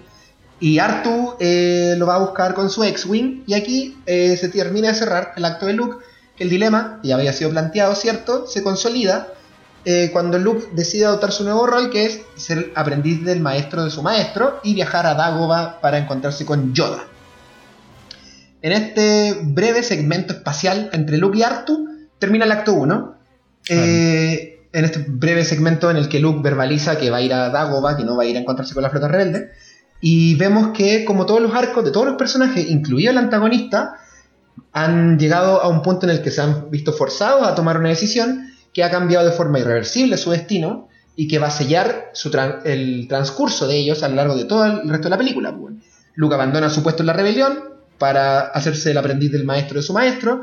Leia es separada por fuerza de la rebelión y se vuelve una fugitiva que busca encontrarse así con- que se busca encontrarse a sí misma y Han Solo eh, decide no mira decide no preocuparse por sí mismo y preocuparse por alguien más Mm. y bueno Darth Vader eh, decide capturar al halcón milenario cierto entonces con esto eh, se cierra el acto 1 por fin y nos, hace- nos, eh, nos sumergimos de cabeza en el acto 2, pero el acto 2 será material para otro episodio. Amigos, comentarios de la batalla de Hot, antes de que cerremos. Eh, ah, puta, a mí me parece que todo es demasiado redondito, weón. Me encanta a mí. obviamente me, encanta toda la película, pero hablando di- directamente del primer acto, lo encuentro que es sumamente redondito, weón. Y, y analizándolo bien, así con, pulcritud, me, doy cuenta de que también, pues, el hecho de. Por ejemplo, lo que hablamos del prop doy que al principio aparece. Es como que te está dando la señal de que más adelante se viene algo bien grande, pues, weón, que es esta batalla, pues. Entonces, hay una. eh, si uno dibuja el primer acto, se une el- la, la primera imagen de la película, se une completamente con el final de la película. O sea, el final del, del acto, perdón. Del- la primera im- imagen del acto se dibuja en el último cierre del acto. Y al medio estamos desarrollando las subtramas que, que se van a venir más adelante desarrollándose de, de los actos 2 y para adelante. Pero encuentro que Sí, está todo perfectamente eh, como que alguien dibujó esta wea y la, y la hizo y la hizo unir perfectamente todo. Como tú dices, el, el- por ejemplo, en Han, que en Han todo te da datos de que él piensa completamente en él, en él, en él, y justo cerrando este acto, piensa en otra persona que no es él. Como que todo, todo está, está completamente calculado a que esto funcione como un reloj. Eso me encanta. Me encanta, me encanta. Eh, tengo una duda, weón. No lo recuerdo a nivel de, de Oh. Eh, lo- lo- eh, Palpatine hablando con. Con. Aparece con después. Vader aparece después, ¿no es cierto? Después, sí. Aparece en, la, en, la siguiente, en el siguiente acto. No, weón, yo en- encuentro que. mm, que funciona demasiado bien la weá. Claro, a lo mismo- a- me pasa lo mismo que me- le pasó al fondo, weón, como. eh, al analizar mejor el primer acto, te das cuenta que está cargado de elementos de, misticismo, weón, de, todo, to- así como todos los perfiles del de los personajes están muy bien presentados, weón, en este primer acto, weón. Y es súper eh, eh, tenso, weón, todo lo que sucede. Y se resuelve. em, esa tensión nunca pasa en realidad, se mantiene en toda la película, pero. eh, está muy bien estructurada toda esa tensión, weón, y entrega mucha información que es. eh, y, que es prácticamente la, toda la info de la película, weón, ¿cachai? No, weón, eh, maestrísima la verdad. Sí, a mí yo creo que lo que, lo que la lección que deja eh, el primer acto del Imperio contraataca es que nunca hay que perder el foco de qué se tratan la- la- las historias, weón. En ese Mm. sentido, a pesar de que eh, este, eh, aquí tuvimos un pequeño segmento de terror, ¿cachai? Aventura, weón, acción, eh, romance, si queréis ponerle, tuvimos comedia, tuvimos un poco de todo.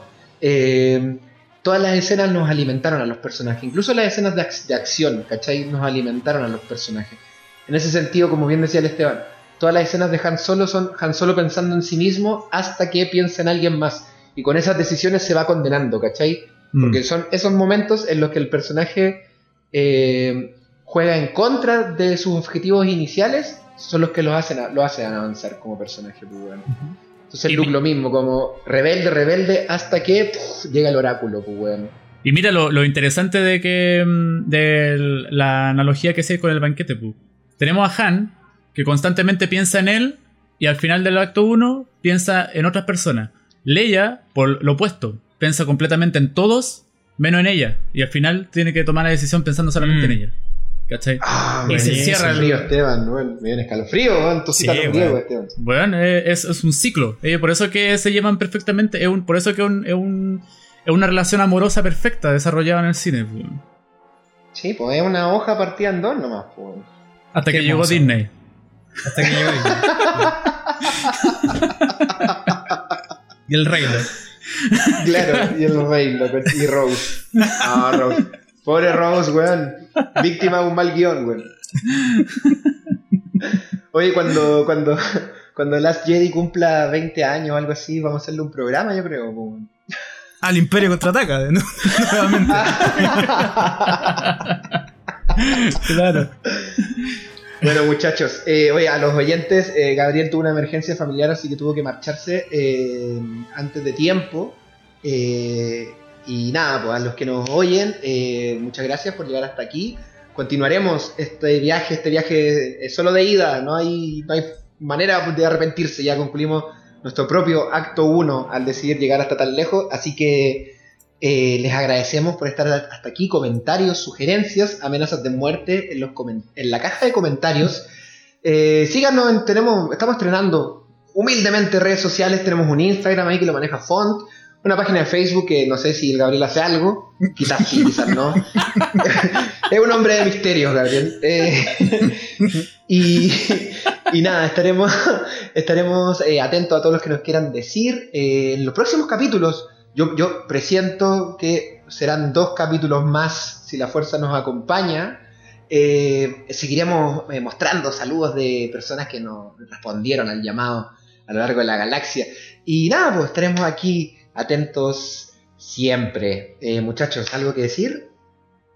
Eh, no, fe- feliz de, de haber compartido con ustedes este proyecto, esta película. Es una maravilla, nada que decir. Y claro, lo que continuando con lo que dices tú, yo creo que vamos a estar como un par de capítulos más hablando sobre esta película porque obviamente da mucho para, para hablar. No solamente con una postura de fanatismo, sino que también como en análisis de cine, podemos- esto tiene mucho para hablar. Mucho de guion, mucho de giros, punto de giro. Eso. Aníbal. No, nada, muchas gracias por, por la invitación. Eh, puta, súper entretenido hablar de Star Wars como siempre. En realidad una weá que hacemos prácticamente cada vez que hablamos, así que tampoco eh, tiene nada de nuevo para mí más que está siendo grabado. Y... Pero... Pero nada, mucho, muy entretenido, cabros. eh, y, y aparte, la, la pega de investigación ahí de, del pelado está fabulosa. Así que disculpen el nerviosismo nomás y, y pero nada, buenísimo todo. Muchas gracias. Con Star Wars uno siempre tiene nervios, así que eso no es problema. Tal cual. Bueno, muchachos, entonces que la fuerza nos acompañe siempre y nos estamos escuchando en la próxima. Ah, Gabriel, ¿qué opináis tú? Una pena, se hizo uno con la fuerza, Gabriel. Eh, el próximo capítulo va a salir como un fantasmita de la fuerza y, y espero, que, espero que no. Eh, eso, Master, deleítenos.